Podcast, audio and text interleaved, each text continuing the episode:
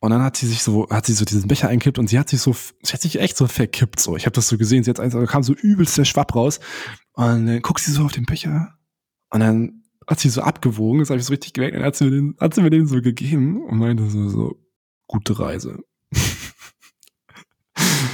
ja, und der Becher, der war halt wirklich fast voll. Also einen wunderschönen guten Morgen aus Köln. Hier spricht Jan, dein Host vom Transformation Podcast. Heute möchte ich mit dir meinen Ayahuasca-Erfahrungsbericht teilen und ja, ich bin sehr froh darüber, dass ich den jetzt mit dir teilen kann. Wie du ja vielleicht weißt, habe ich schon in der letzten Podcast-Folge mit Vergo vom YouTube-Channel Psychedelic Actualization darüber gesprochen, dass ich an einem Ayahuasca-Retreat teilnehmen werde. Und ja, das habe ich nun getan und ich möchte dir jetzt halt meine Erfahrungen teilen und ja, an der Stelle auch eine Triggerwarnung aussprechen. Ich werde natürlich eine Vorgeschichte erzählen, wie ist es eigentlich dazu gekommen, was ist meine Intention gewesen, an Ayahuasca teilzunehmen. Und Grund war mit unter anderem, so viel kann ich vorwegnehmen, auch das Thema Depression. Und ich werde in dem Zusammenhang auch über Suizidalität sprechen. Dass du da schon mal Bescheid weißt, dass es um solche Themen gehen kann. Vielleicht ist es für dich ein bisschen sensibel. Dann würde ich dir vielleicht empfehlen, irgendwie ja, vielleicht dir die Folge nicht anzuhören oder irgendwie zu skippen, den Anfangsteil. Ansonsten, ja, spreche ich darüber, denn es ist für den Kontext sehr wichtig, das äh, zu verstehen oder das zu wissen. Und ich wünsche mir durch die gelebte Offenheit, dass vielleicht auch du dir ein wenig mehr Offenheit in deinem Leben erlaubst. Denn ja, if you share the shit, it smells less. So hat die Schamanin gesagt. Und so ist es auch, wenn du über die Dinge sprichst, die in dir sind, die dich bewegen, dann ja, machst du dir damit selber ein sehr großes Geschenk im Sinne der Verarbeitung dessen, was in dir ist. Ja, in diesem Sinne wünsche ich dir jetzt ganz viel Spaß, gute Unterhaltung, könnte man auch sagen, und natürlich vielleicht tolle Insights, eine Menge Learnings für dich ähm, und dein eigenes Leben. Und ja, ganz viel Spaß bei dem Erfahrungsbericht. Der beste Preis, you can give to yourself, is the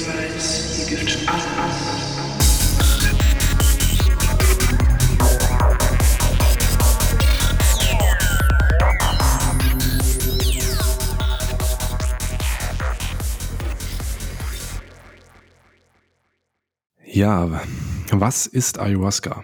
Ayahuasca ist, ähm, ja, ist es eine, nennt man das eine psychedelische Substanz um, ähm, oder Medizin? Also ähm, da spalten sich die, die Meinungen. Ursprünglich kommt es aus dem Amazonas, aus Südamerika, wo äh, indigene Kulturen seit vielen Jahren schon fest und verankert in ihrer Kultur den Konsum von Ayahuasca haben. Ayahuasca ist ein Tee, der aus den Bestandteilen des Urwalds gekocht wird. Einmal also aus Blättern, zum Beispiel ähm, Blättern von dem Kaffeestrauch, Psychotria viridis müsste es ungefähr ausgesprochen werden, und ähm, einer Liane. Und das wird so lange, diese beiden Bestandteile gekocht, über mehrere Stunden, bis man eine Art Tee bekommt. Das ist eher so ein sehr dickflüssiger mh, mm, ja, so ein dickflüssiges Gebräu, so braun ungefähr. Und genau, letztendlich haben wir da die beiden Bestandteile NN-DMT drinne. Das ist ein Tryptamin, eine psychoaktive Substanz, das stärkste, also die stärkste uns Menschen bekannte psychoaktive Substanz, sowie ähm, Monoamine Oxidasehämmer, die ja aus der Liane kommen, die dann dafür sorgen, dass im Magen, wenn du das getrunken hast, eben hm, das DMT nicht kaputt gemacht wird oder mehr Zeit hat sozusagen, ähm, also nicht verstoffwechselt wird und mehr Zeit hat, um in deine Blutkreislauf, in deinem, ja, in dein System reinzukommen, ähm, so sich dann die Wirkung entfalten kann und man eine Erfahrung, eine psychedelische Reise dann erzeugt, die ja unterschiedlich lange gehen kann. Hm. Im Internet findet man da ja verschiedene Angaben, beispielsweise sechs bis acht Stunden ist eine, gängige An Angabe. Ja, das kann auch mal länger dauern, je nachdem, ob man nochmal nachtrinkt und so weiter. Aber dazu später dann mehr. Ja, wie ist es dazu gekommen? Also, man sagt, man sagt ja, Ayahuasca hat ein gewisses Calling. Oder man, wenn man davon gehört hat und sich damit beschäftigt, dass man irgendwie in sich irgendwann so einen Ruf verspürt. Es, es hat, ja, das Ganze kann man schon als spirituell betrachten. Dass man halt sagt, ja, Mama Aya, man spricht eben von der Mutter, mm, dem mütterlichen Geist, so wie ich es begriffen habe, der Mutter des Dschungels, der Mutter der Erde, die ähm, in dieser Pflanze innewohnt die dich dann quasi zu ihr ruft, weil sie eine Erfahrung für dich hat, weil du etwas lernen sollst, weil sie dir etwas sagen möchte.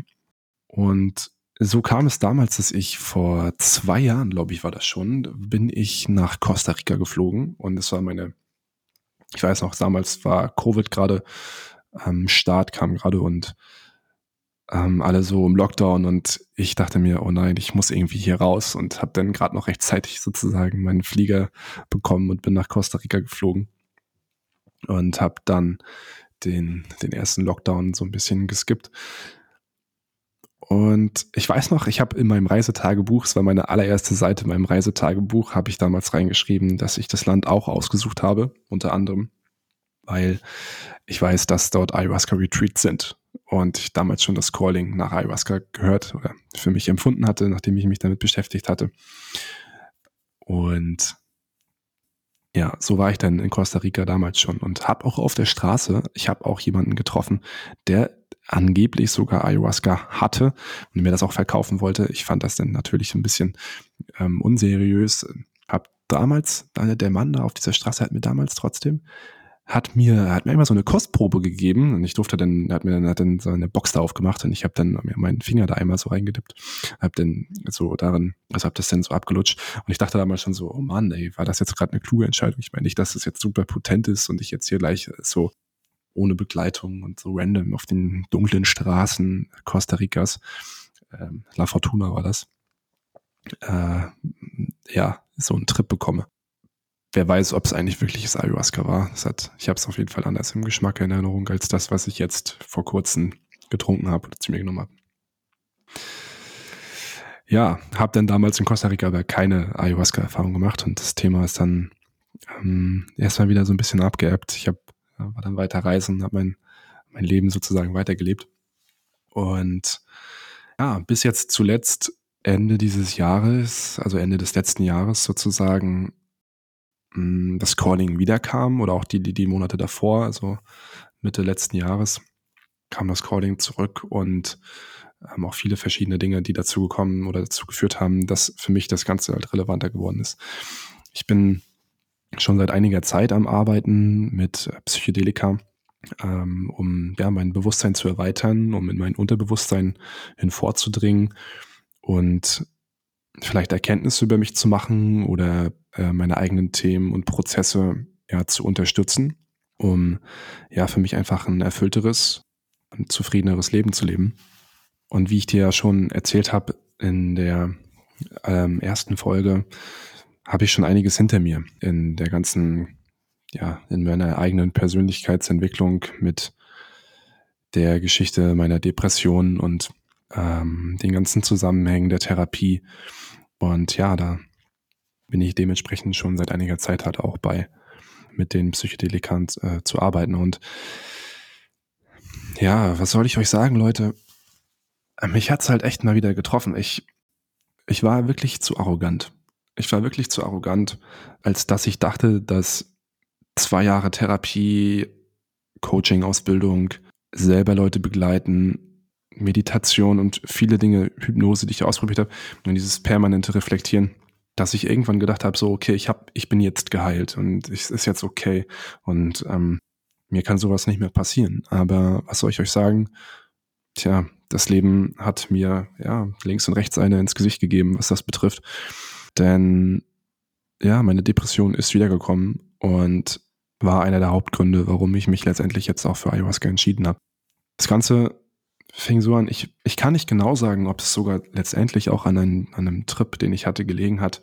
Das möchte ich so an der, das möchte ich so gar nicht sagen, aber es fing doch alles damit an, dass ich einen, einen LSD-Trip hatte, den ich nicht integrieren konnte. Das Ganze war so, dass ich schon seit einiger Zeit und längerer Zeit mich mit diesen ganzen Konzepten auch auseinandersetze, die du vielleicht auch kennst, wenn jemand sagt, alles ist eins oder wir sind alle miteinander verbunden oder dein wahres Selbst, dass dein, was ist dein wahres Selbst und wer bist du wirklich, eben darüber gesprochen wird, dass dieses wahre Selbst zum Beispiel einfach rein Liebe ist oder Präsenz oder Bewusstsein. Und das ist auch so. Eine Sache, in der ich mittlerweile stehen kann, wenn man mal in den Buddhismus schaut oder auch in andere ähm, Weisheitslernen finden wir diese Ideen und diese Gedanken schon seit vielen tausenden Jahren wieder. Und so kam es, dass ich eines Tages ein, eine Erfahrung mit LSD hatte, bei der ich eigentlich eigentlich chillen wollte und ich habe eigentlich gar nicht, ich habe nicht viel zu mir genommen. Hm. Aber ja, ich glaube durch die ganze, durch dieses ganze, die ganze Vorarbeit die ich gemacht habe, mir darüber Gedanken zu machen, wie ist das denn eigentlich, wenn sich mein Ego auflöst? Wie ist das denn eigentlich, wenn letztendlich alle davon sprechen, dass ähm, das alles eins ist oder dass in sehr, sehr mystischen, starken psychedelischen Erfahrungen ähm, einfach nur noch eine, eine Lehre oder ein großes Nichts und eine Unendlichkeit zu erkennen ist. Und ja, so kam es, dass ich in dieser Erfahrung damals in diese Lehre schauen konnte es hat sich, meine Realität hat sich damals aufgerissen. Das, was ich gesehen habe, also stell dir vor, du schaust gerade, wo auch immer du drauf schaust, auf dein, aus dem Fenster, auf deinen Schreibtisch, an deine Wand oder auf irgendein Bild oder was auch immer.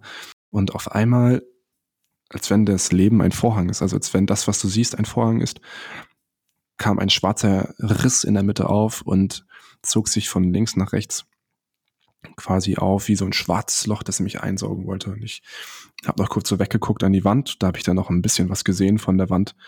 Und äh, ich war da nicht alleine. Und dann dachte ich mir, ach, scheiß drauf. Jetzt, wenn es jetzt soweit ist, dann ist es jetzt halt soweit.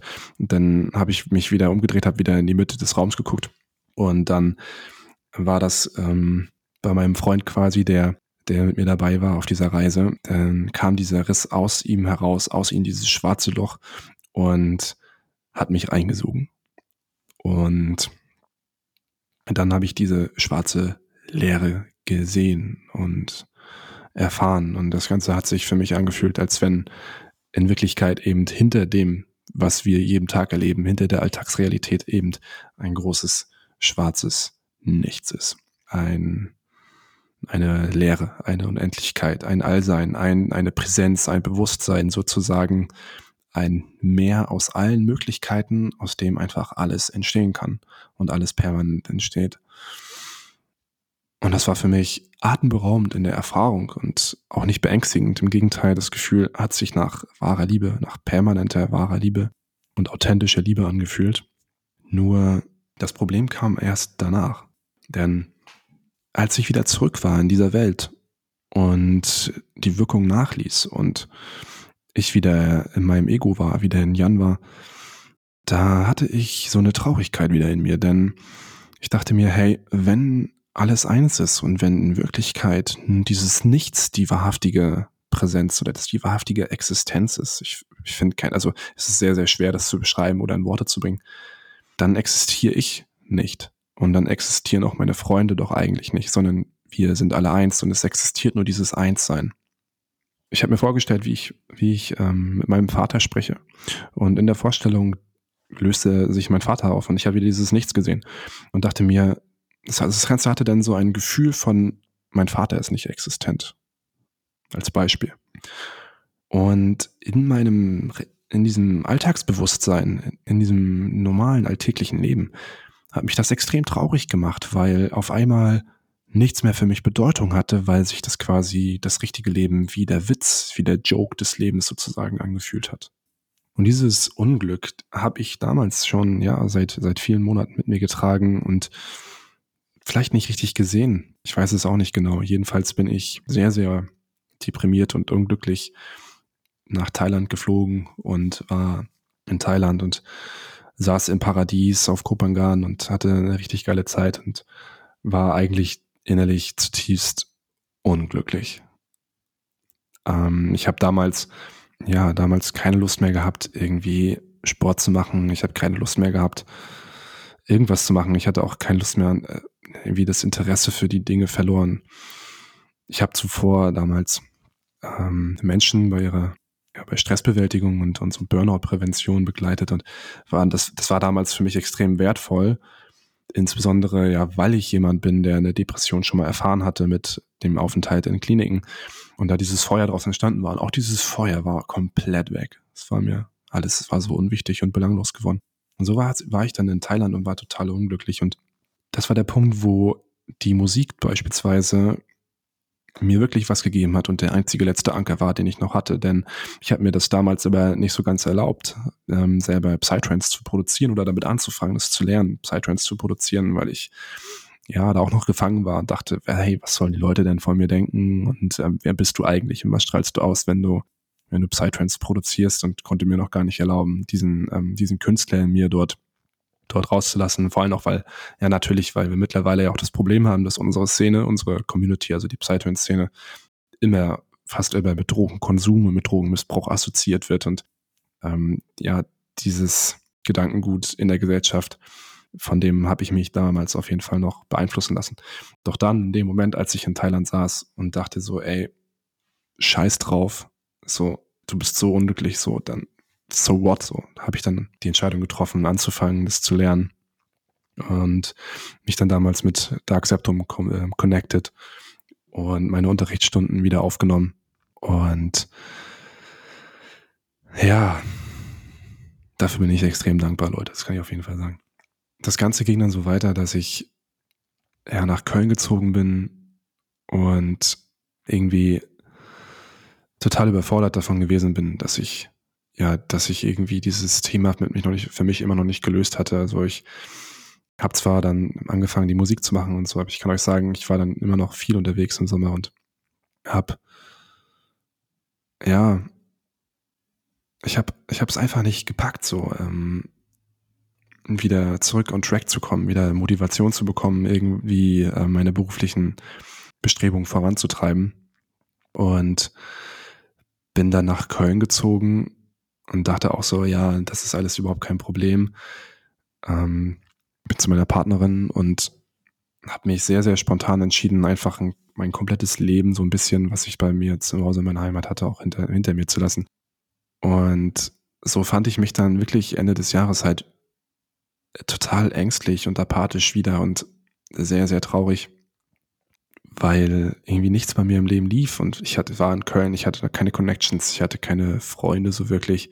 Ich wollte mich auch nicht nur auf meine Beziehung fokussieren und auch vielleicht dann eine Erwartungshaltung bei meiner Partnerin erzeugen. Ja, und habe mich letztendlich schon ganz schön, ganz schön alleine gefühlt. Ich hatte auch kaum jemanden, mit dem ich über diese Themen sprechen konnte, mit dem Trip und mit diesem Nichts und dem, mit dem Einsein und ich hatte auch immer Schiss davor. Was heißt Schiss davor? Aber ich dachte mir, hey, wenn ich das jemand erzähle, die halten doch alle für verrückt und, und äh, für bescheuert. Ich war dann Ende des Jahres in Hamburg auf einer Weiterbildung, wo es um Psychopathologie für Coaches geht. Und da wurde Suizidalität behandelt, weil es im Coaching schon noch immer vorkommt, dass Menschen, ja, also im Coaching kann es schon mal vorkommen, dass Menschen, die dort sind, weil sie eine Lebenskrise bewältigen wollen, vielleicht abrutschen oder die Krise sich verstärkt und wir eben dann halt in so einem Zwischenbereich sind, der äh, psychopathologisch werden kann. Und, oder weil auch einfach auch viele Leute sich nicht an Psychotherapeuten wenden wollen, aus verschiedenen Aspekten und lieber zu einem Coach gehen. Weil zum Beispiel, weil sie, weil es halt einfacher ist zu sagen, ich gehe zu einem Coach, als äh, ich bin in Psychotherapie. Für einige Menschen ist das immer noch eine Hürde. Ähm, naja. Und dort war es dann tatsächlich so, dass ich gemerkt habe, dass ich wieder in dieser, ja, dass ich in der Suizidalität bin. Und ja, dieses Wochenende war dann krass für mich, weil ich dann gemerkt hatte, okay, ähm, ja, Jan, mach die Augen auf. Also mach wirklich die Augen auf. Du hast wieder darüber nachgedacht, dass es halt schöner wäre, nicht zu leben. Und darüber nachgedacht, ja, ja, wie soll ich euch sagen, es war so, ich hatte wirklich keinen, ich hatte wieder, ich hatte keine Lust mehr. So, ich hatte damals schon in der, in der Klinik in der Zeit äh, der Suizidalität und der Gedanken und das Ganze kam jetzt halt wieder, dass ich einfach kein, keine Kraft mehr hatte und keine Lust mehr hatte und so Vorstellungen davon hatte, ja, mir was anzutun. Und das war für mich, ja, das war für, war für mich ein krasser Wendepunkt auch, weil als ich das dann realisiert habe, da kam ich automatisch aber auch zu dem Punkt, dass ich, dass ich, ich muss wieder irgendwas machen. So, ich muss, ich muss irgendwie was machen und, und die Sache irgendwie wieder umgedreht bekommen. Ich habe auch dann darüber nachgedacht, ob ich wieder mit meiner Therapeutin spreche und ähm, habe das auch gemacht. Das hat mir auch ein bisschen geholfen und ähm, ich hatte mir damals immer mal gesagt, ja, wenn du, ja, wisst ihr, ich wollte eigentlich immer eine, eine Bufo Alvarius Erfahrung machen, weil ich mir immer gesagt hatte, dass wenn man diese Erfahrung macht, dann ist es wie Sterben, sagt man. Und wie wiedergeboren werden. Und ich hatte mir immer gesagt oder geschworen, dass wenn ich nochmal an den Punkt komme, dass ich dann eben, dass ich dann eben diese Erfahrung machen will, als ja, so ich dachte mir ja, ey Jan, okay, bevor du dir was antust, bevor du dir das Leben nimmst, machst du die Erfahrung, die wie Sterben ist, um zu wissen, wie es ist zu sterben, aber wieder zu, zu kommen und quasi noch eine Chance zu haben.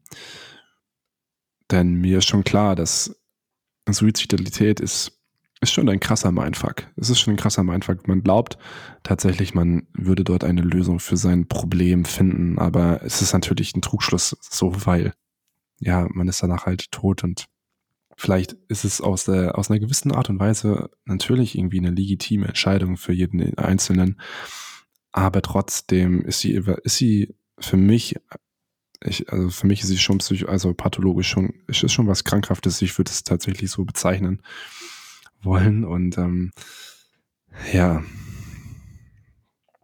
lange Rede, kurzer Sinn, ich hatte mich dann eben entschieden, fuck, ich, ich muss was machen. Und so kam es dann, dass ich ja auch in dem Hypnose-Coaching war. Ich hatte einen Hypnose-Retreat gemacht, um die Probleme, die ich hatte, zu lösen mit, mit der Beruflichkeit. Wie will ich mein Leben in die Hand nehmen? Wie möchte ich wieder, also was möchte ich eigentlich aus meinem Leben machen? Was gibt mir Freude oder was, in was sehe, in welchen Dingen sehe ich eigentlich wirklich wert?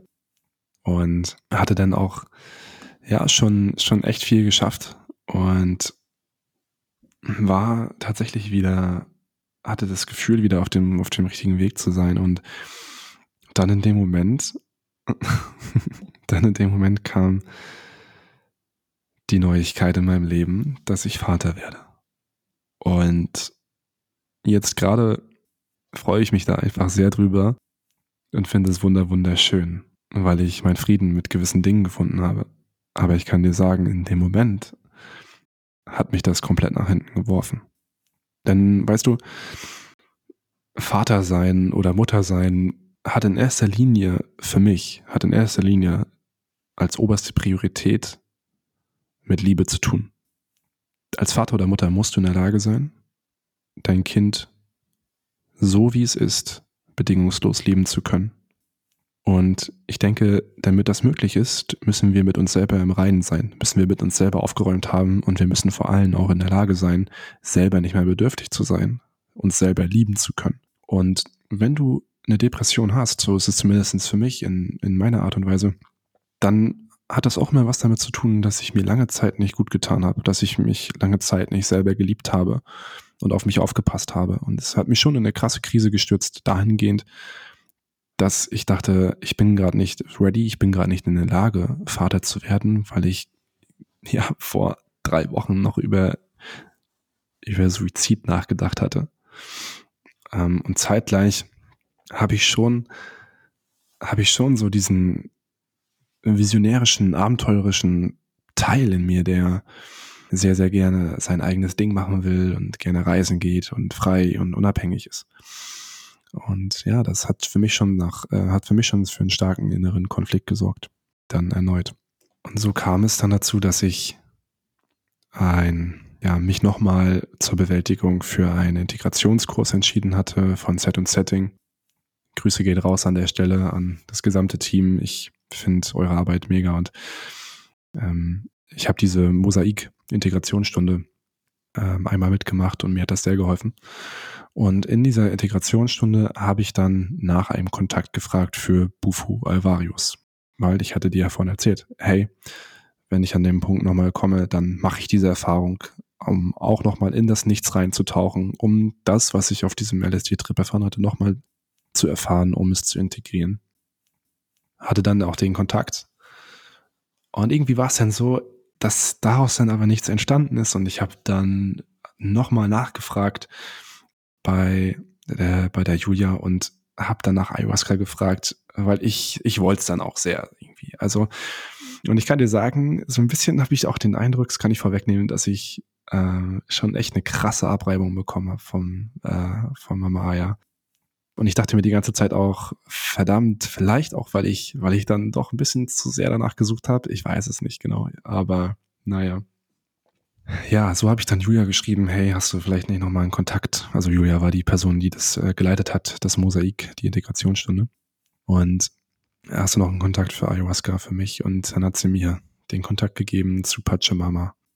Ja, ich habe dann mit denen gesprochen und habe Informationen bekommen und habe dann ja relativ zeitnah zugesagt und ja, meine meine Freundin und ich, wir haben uns dann gesagt und dann entschieden, hey, lass uns doch nochmal so ein Babymoon machen. Also ein Babymoon ist so, du fährst in Urlaub und also das ist der letzte Urlaub zu zweit, bevor dein, bevor dein Kind auf die Welt kommt. Und wir sind dann jetzt vor kurzem eben nochmal für drei, vier Wochen unterwegs gewesen, sind dann zuerst nach Marokko ähm, sind dort in die Wüste und waren unterwegs. Und ich habe da dann schon angefangen, so ein bisschen digital weniger unterwegs zu sein, so zu detoxen, ähm, mich zu setteln, zu meditieren und ähm, ja, sind dann weiter nach Spanien, waren in Sevilla und dann schlussendlich nach Mallorca, wo das Retreat stattgefunden hat und dann auch, also wo es auch einmal im Monat stattfindet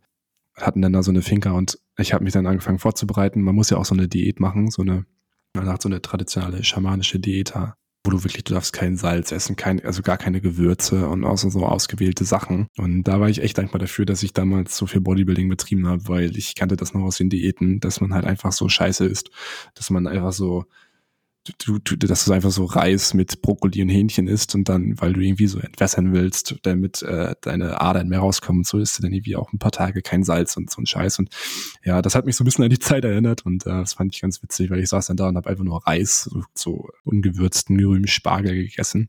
Ähm, und vor allem, ich kann euch sagen, also so irgendwie jetzt die Basic-Diät, das waren drei Tage, so traditionell geht's dann aber auch echt länger. Also ich habe dann nochmal gegoogelt und es gibt halt wirklich also Empfehlungen, dass man diese Diät dann so mehrere Tage oder Wochen halt macht. Und ähm, es geht dabei um die um die Verträglichkeit von, von der Pflanze, also von Ayahuasca, weil man soll halt so den Körper und den Geist halt möglichst befreien von so, ja, schädlichen Stoffen und soll deswegen halt so clean wie möglich essen. Und natürlich darüber hinaus gibt es verschiedene Stoffe, wie ähm, die sich eben nicht mit den äh, Mao-Hämmern in dem Ayahuasca vertragen und dann wirklich unangenehme Nebenwirkungen erzeugen kann. Und das möchte man, das möchte man eben vermeiden. Und das ist halt wirklich für die Sicherheit auf der Erfahrung ist es wirklich essentiell, dass man da drauf achtet, also dass man da Tyramin ist das, ähm, dass man die Aminosäure Tyramin vermeidet.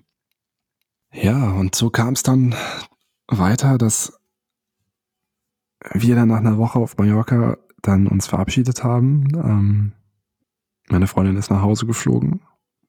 Und ich bin dann an den Hafen von Palma auf Mallorca und wurde dann eingesammelt von einem Bus. Und dann sind wir weitergefahren zum Flughafen, haben noch die anderen eingesammelt und dann ging's los. Und dann saß ich in diesem Bus mit anderen Menschen, so ein paar haben Deutsch gesprochen, einige Englisch und einige hatten auch schon so eine Erfahrung und ich saß dann da und ich dachte mir dann so zeitgleich so, fuck, worauf hast du dich eingelassen? Also du, du wirst jetzt gleich, weißt du, wenn du schon mal eine Erfahrung mit Psychedelika gemacht hast oder so, du weißt, dann weißt du vielleicht, wie intensiv das sein kann und, und wie wichtig Set und Setting ist. Also ne, das, dein eigenes Set, wie, wie, sind, wie ist dein Mindset, wie stehst du zu Psychedelika? Hast du Angst vor der Erfahrung oder ist es doch eher Respekt davor, was dir die psychedelische Erfahrung zeigen wird? Allgemein, wie denkst du über dich und die Welt? Und das Setting insbesondere dann, mit wem machst du das und wo machst du das? Ne? Und ich saß in diesem Bus mit so fremden Leuten, so, so 20 fremde Leute und dann ist mir nochmal so, wow, dachte ich so, wow, äh, du bist jetzt hier ganz alleine und dann habe ich mich schon doch auch so ein bisschen das innere Kind in mir gespürt, das so Angst bekommen hat. Oder, was heißt Angst? Es ist so eine Mischung aus Angst und Respekt war es dann. Und äh, ja, ähm, sind dann dort über die Insel gefahren und kamen dann dann irgendwann auf dem Hof an und sind dann angekommen, konnten dann unser Gepäck ablegen und mussten dann noch so ein Dokument ausfüllen und ähm, dann haben sie uns, haben sie halt nochmal gefragt, so nach so ähm, Krankheitsgeschichte und ich dachte erst so, ja, wenn ich das jetzt, soll ich das jetzt aufschreiben? Meine Krankheitsgeschichte, meine Diagnosen und so oder, oder meine Diagnose von damals und ähm, die Medikamente und ich dachte mir so, boah, fuck, Alter, wenn ich das aufschreibe, dann machen die, die lassen mich ja niemals zu. Aber auf der anderen Seite dachte ich mir, oh, boah, ey, das ist schon echt, das ist schon echt wichtig. Eigentlich auch so, weil wenn das nach hinten losgeht, so, vielleicht, also die werden es ja besser wissen als du auf eine gewisse Art und Weise, vielleicht auch aus einer therapeutischen Sicht. Ähm, ja, habe ich mich halt dazu entschieden. Ich habe dann halt aufgeschrieben, ähm, weshalb ich damals, dass ich halt damals mit der mit schweren Depressionen ähm, in der in der Klinik war und die Hypo Hypochondrie als Beidiagnose, weil ich ja so ähm, extreme Angst davor hatte, eine Psychose zu bekommen. Und habe dann die Medikamente alle aufgeschrieben. Und ich, ich habe damals in der Zeit, ich habe ja alles bekommen. Ne? Die haben ja wirklich die Palette von A bis B rein, reingeknallt damals da. Also Tavor und Sertralin und Mirtazepin und wie die ganze, wie die ganzen heißen, war ja komplett, ich war ja komplett out of order damals. Und die Zeit hat gar nicht ausgereicht. Und dann gehe ich so zu der Interviewdame und die eine, die sagt so zu mir, puh, boah, da geh mal lieber zu deiner Kollegin. Ich glaube, das, das ist besser, also ich kann das gar nicht einschätzen. Also, okay, scheiße. Ja, dann bin ich halt zu der nächsten gegangen und hab ihr dann den Zettel gegeben und sie guckt mich so mit großen Augen an. Mhm. Und ich so, ja, warte mal, warte mal, ich erkläre dir das, okay? Und dann sie so, okay. Dann habe ich ihr die Geschichte erzählt, was so das Problem war und wie es mir heute geht. Und ähm, sie meinte dann, ja, hey, nimmst seit drei Jahren keine Medikamente mehr. Und wie geht's dir? Ich so, ja, die Matchspeise, was das betrifft, geht's mir gut. Bin äh, überzeugt davon, dass ich keine Psychose habe oder was heißt oder nie eine hatte oder auch ähm, keine bekomme, sondern ja, ich war halt, hatte halt eine Angststörung und eine, eine folgende Depression und so weiter und ähm, habe ihr das so erklärt, was so abging. Und dann meinte sie so, ja, am Ende ist deine eigene Entscheidung. Ähm, äh, sie hat aber ein gutes Gefühl und sie will es machen. Und dann, dann so, okay, gut ja, dann geht's halt los. So.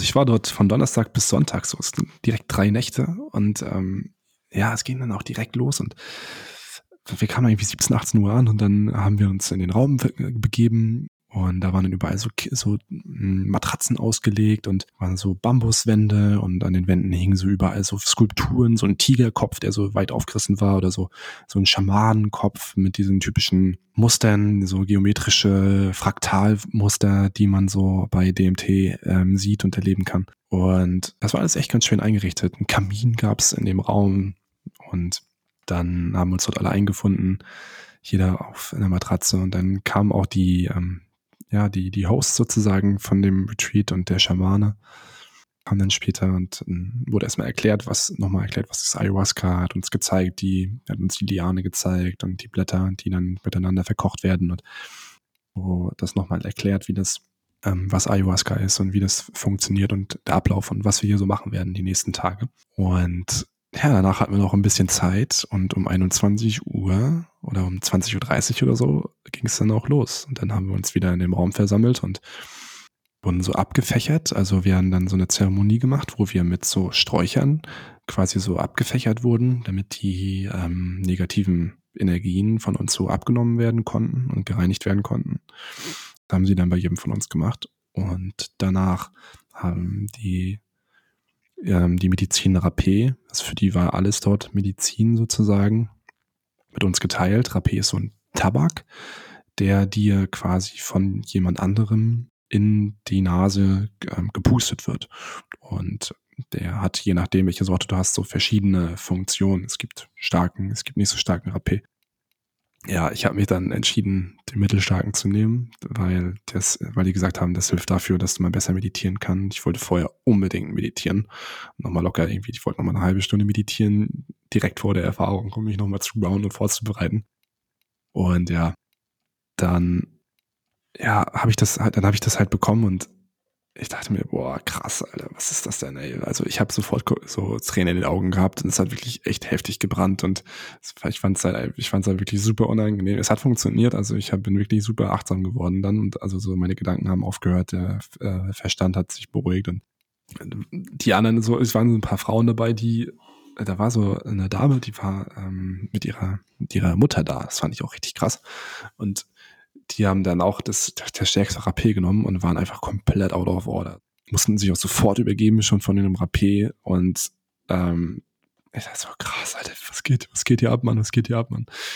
Und ähm, weil, weißt du, jeder, jeder hat ja so eine Tüte bei sich, dann, was halt so Standard ist oder was halt oft vorkommt, ist das Purchen, das, das, äh, das Übergeben sozusagen, dass man sich halt, dass man sich halt auf Ayahuasca übergibt und spucken muss, weil ja, das für die Reinigung halt als Reinigung dazugehört und und dann halt negative Dinge, die du in dir trägst, halt ähm, damit rausgebracht werden. Und ja, so fing dann halt schon welche an, zu sich zu übergeben und ich dachte mir, oh Gott, krass, ey, ähm, das, das Setting, es geht ja schon gut los hier und ähm, ja, bei mir ging das dann noch. Ich weiß auch gar nicht, ob sie dann überhaupt noch die Nacht getrunken hat. Also sie sah echt fertig aus.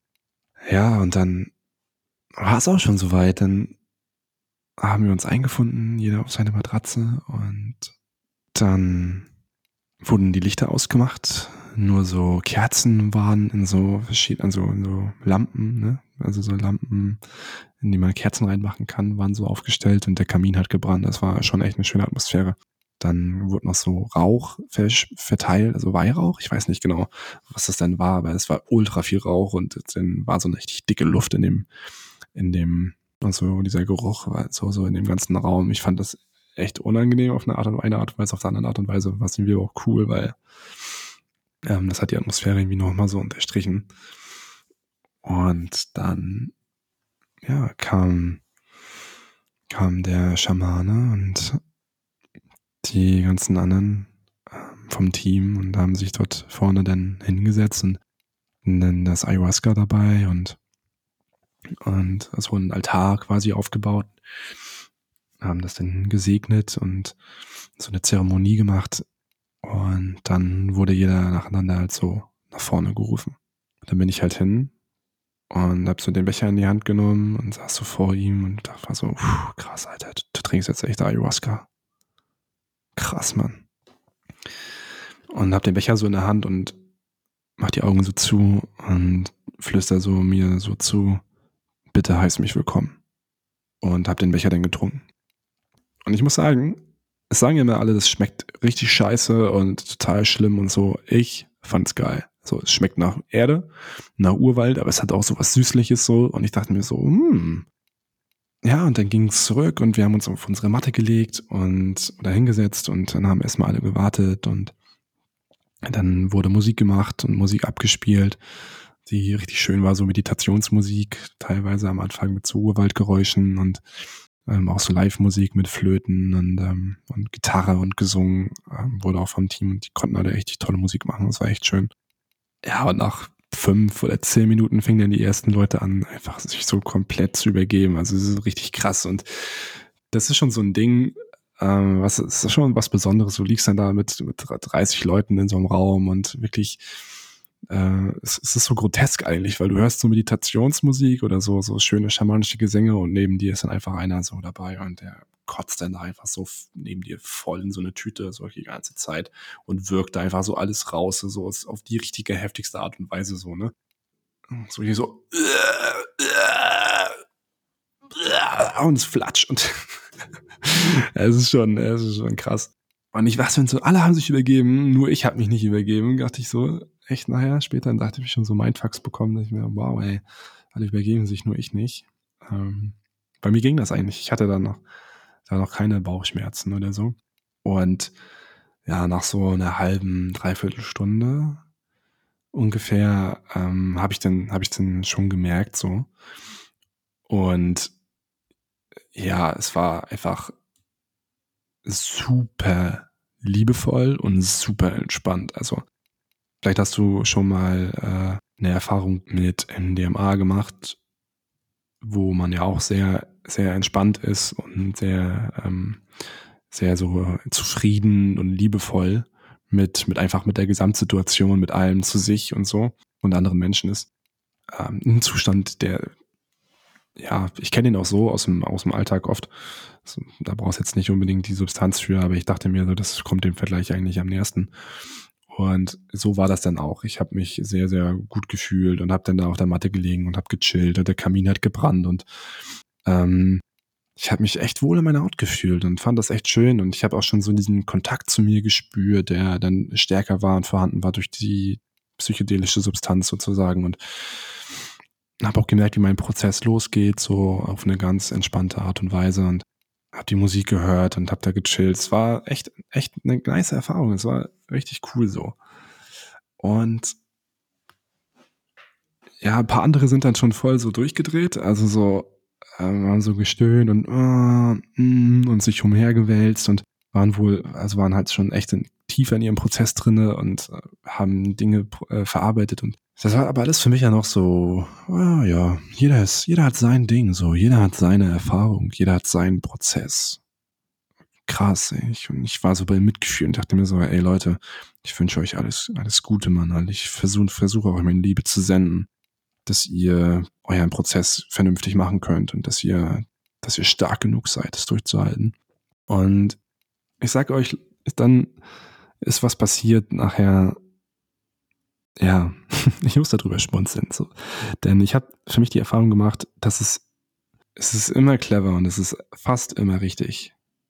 Oder es ist eigentlich immer richtig, auf sein Herz zu hören. Und als ich den ersten Becher getrunken habe, dachte ich mir, ich trinke heute nur diesen einen Becher. Denn heute die Intention für meine Reise ist es, ja, ähm, ich habe ich hab ja vorhin gesagt, heiß mich willkommen. Ich wollte ein Check-in haben. Ich wollte ich wollte Hallo sagen. Ich wollte mit Respekt und Demut quasi Mama Aya begegnen. Und ich dachte mir, ich habe ja mehrere, mehrere Nächte sozusagen, um, um, ja, um, um, um Mama Aya zu begegnen. Und ja, es, dann kam es natürlich so, dass dann irgendwann nach der zweiten Runde gefragt wurde und dann schaltete sich mein Verstand ein, so, hey, komm, trink doch noch was und jetzt oder nie, so, wann hast du wieder die Gelegenheit, wann hast du wieder die Möglichkeit und so, du willst es doch nutzen, so, du willst doch, du willst doch weiterkommen mit dir, du willst doch wissen, wie du dein Leben weiterführen möchtest, was dir wirklich wichtig ist, du möchtest doch ähm, deine, deine Zeit, das, was für dich Arbeit ist, wo du, wo du dein Herzblut reinstecken willst, doch nochmal, das willst du doch wiederfinden, das ist Feuer und, und du willst doch auch wieder Liebe in dir so kultivieren und spüren, dass du wieder, für, wieder vernünftig für dich, für deine Partnerin, für deine Freunde, für deine Familie und dann später auch für dein, für dein Baby, für dein Kind da sein kannst. Und obwohl das natürlich alles so tolle Gründe sind, habe ich mich dann doch gegen das entschieden, was mir mein Herz anfangs gesagt hat. Und so bin ich nach vorne gegangen und habe den zweiten Becher in die Hand genommen. Und die zweiten Becher habe ich nicht mehr von dem Schamanen bekommen, sondern von einer, also einer Kollegin sozusagen. Und sie hat mich so gefragt, ja, spürst du, spürst du die Medizin? Und ich so, oh ja, so ein entspanntes, so DMT halt so ein bisschen, so ein entspanntes DMT-Gefühl. Also ja, und dann guckt sie mich so an und nickt so und ich denke mal, sie hat sich so gedacht, okay, Junge, der checkt dir noch, also der spürt dir noch gar nicht so, der ist noch, der ist noch gar nicht richtig am Start. Und dann hat sie sich so, hat sie so diesen Becher einkippt und sie hat sich so, sie hat sich echt so verkippt so. Ich habe das so gesehen, sie hat also kam so übelst der Schwapp raus und dann guckt sie so auf den Becher und dann hat sie so abgewogen, das habe ich so richtig gemerkt, dann hat sie mir den, hat sie mir den so gegeben und meinte so, so gute Reise. ja, und der Becher, der war halt wirklich fast voll. Also ja, der erste war, war ja, es war ja nur so ein Drittel, Drittel von diesem Becher, Becher so und dann war der Becher halt wirklich fast voll und da dachte ich mir, ja, die wird schon wissen, was sie tut. Das muss schon, das ist schon so, so soll es halt sein. Und dann habe ich den getrunken. Und Leute, ich sag euch, holy shit. Holy shit. Ich bin dann zurückgegangen und was dann folgte, war der anstrengendste Trip meines Lebens. Ich habe dann Bauchschmerzen bekommen, relativ schnell, schon nach fünf Minuten, so richtig so, diesen Magenschmerzen. Und ich dachte mir so, boah, ey, das muss raus, da muss was raus. Und dann habe ich, hab ich wirklich die ganze Zeit überlegt, so soll ich mir den Finger in den Hals stecken oder nicht. Und dann dachte ich so, nee, ähm, die, die Schamanen haben davon gesprochen und auch in meiner, in meiner Vorbereitung ähm, heißt es, heißt es quasi, Mama Aya ist, ein, ist eine Intelligenz. Das ist eine, eine, eine, eine wie so wie wir Menschen irgendwie eine gewisse Intelligenz haben, da ist auch in dieser Pflanze eine Intelligenz drin, die, die macht das Richtige mit dir.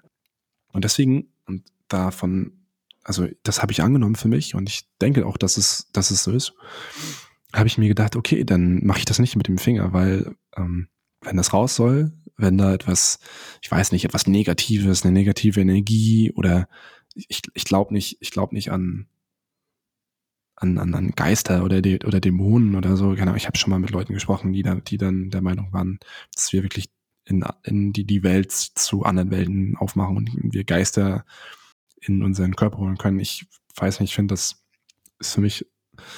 Ich bin, ich bin kein Typ, der sagt so kategorisch Bullshit so, aber ich mag schon ganz gerne, wenn, wenn wir immer noch so ein bisschen die Wissenschaft mit am Start haben und, und versuchen, so Dinge auch wirklich äh, fassbar zu machen und ähm, uns zu beweisen. Ja, deswegen, I don't know, aber ich dachte mir so irgendwie, okay, es, ich, ich vertraue dieser Substanz, ich vertraue dieser Intelligenz und wenn da irgendwas Komisches oder Negatives in mir ist, dann ähm, wird sie das, wird sie das schon aus mir raus befördern. Ja, natürlich zu meinem Leidtragen, weil ich dann wirklich permanent diese Bauchschmerzen hatte und dann halt auch das, das Ayahuasca, also das, das DMT immer, immer stärker wurde und ich dann halt angefangen habe, diese, diese Optik zu bekommen, diese, diese visuellen Effekte sozusagen. Das kann man gar nicht genau beschreiben. Schaut euch da mal, also vielleicht kennst du sogar, schaut euch, schaut euch mal auf, auf YouTube so Trip-Simulationen davon an. Gibt es ganz gute Darstellungen von diesen fraktalen Mustern, die sich bewegen in, in den verschiedensten, buntesten Farben, die du so irgendwie gar nicht kennst. Und manchmal habe ich meine Augen zugehabt und auf einmal kam einfach so komplett gelbes Licht. Also eigentlich hast du ja schwarze Augen, aber es war einfach, alles war gelb und rote Punkte sind gekommen. Ich hatte dann irgendwie schon das Gefühl, dass die Substanz mit mir arbeitet. Also ähm, ja, nicht so, nicht so wie bei LSD, wo du das Taxi fährst eigentlich so, sondern wo, es war viel eher so, du sitzt hinten im Taxi und hast gar keine Ahnung, wo es hingeht und der Taxifahrer fährt einfach von alleine irgendwo hin so und weiß aber genau, wo, es gehen soll so. So war das und oh, ich wurde dann, ja, ich wurde dann so hart konfrontiert, ähm, vor allem auch wegen diesen Eingangs, was ich gemeint hatte, so diese Angst ne, von damals, die Angst mit der Psychose denn neben mir war eine Teilnehmerin und die ist so, sie hat so angefangen, so, so komische Geräusche zu machen. Und sie, die lag halt wirklich genau neben mir, so, so, so einen halben Meter, wenn überhaupt. Und hat dann auf einmal so, auch wenn es leise war und keine Musik für eine Zeit lang spielte, hat die mal so angefangen.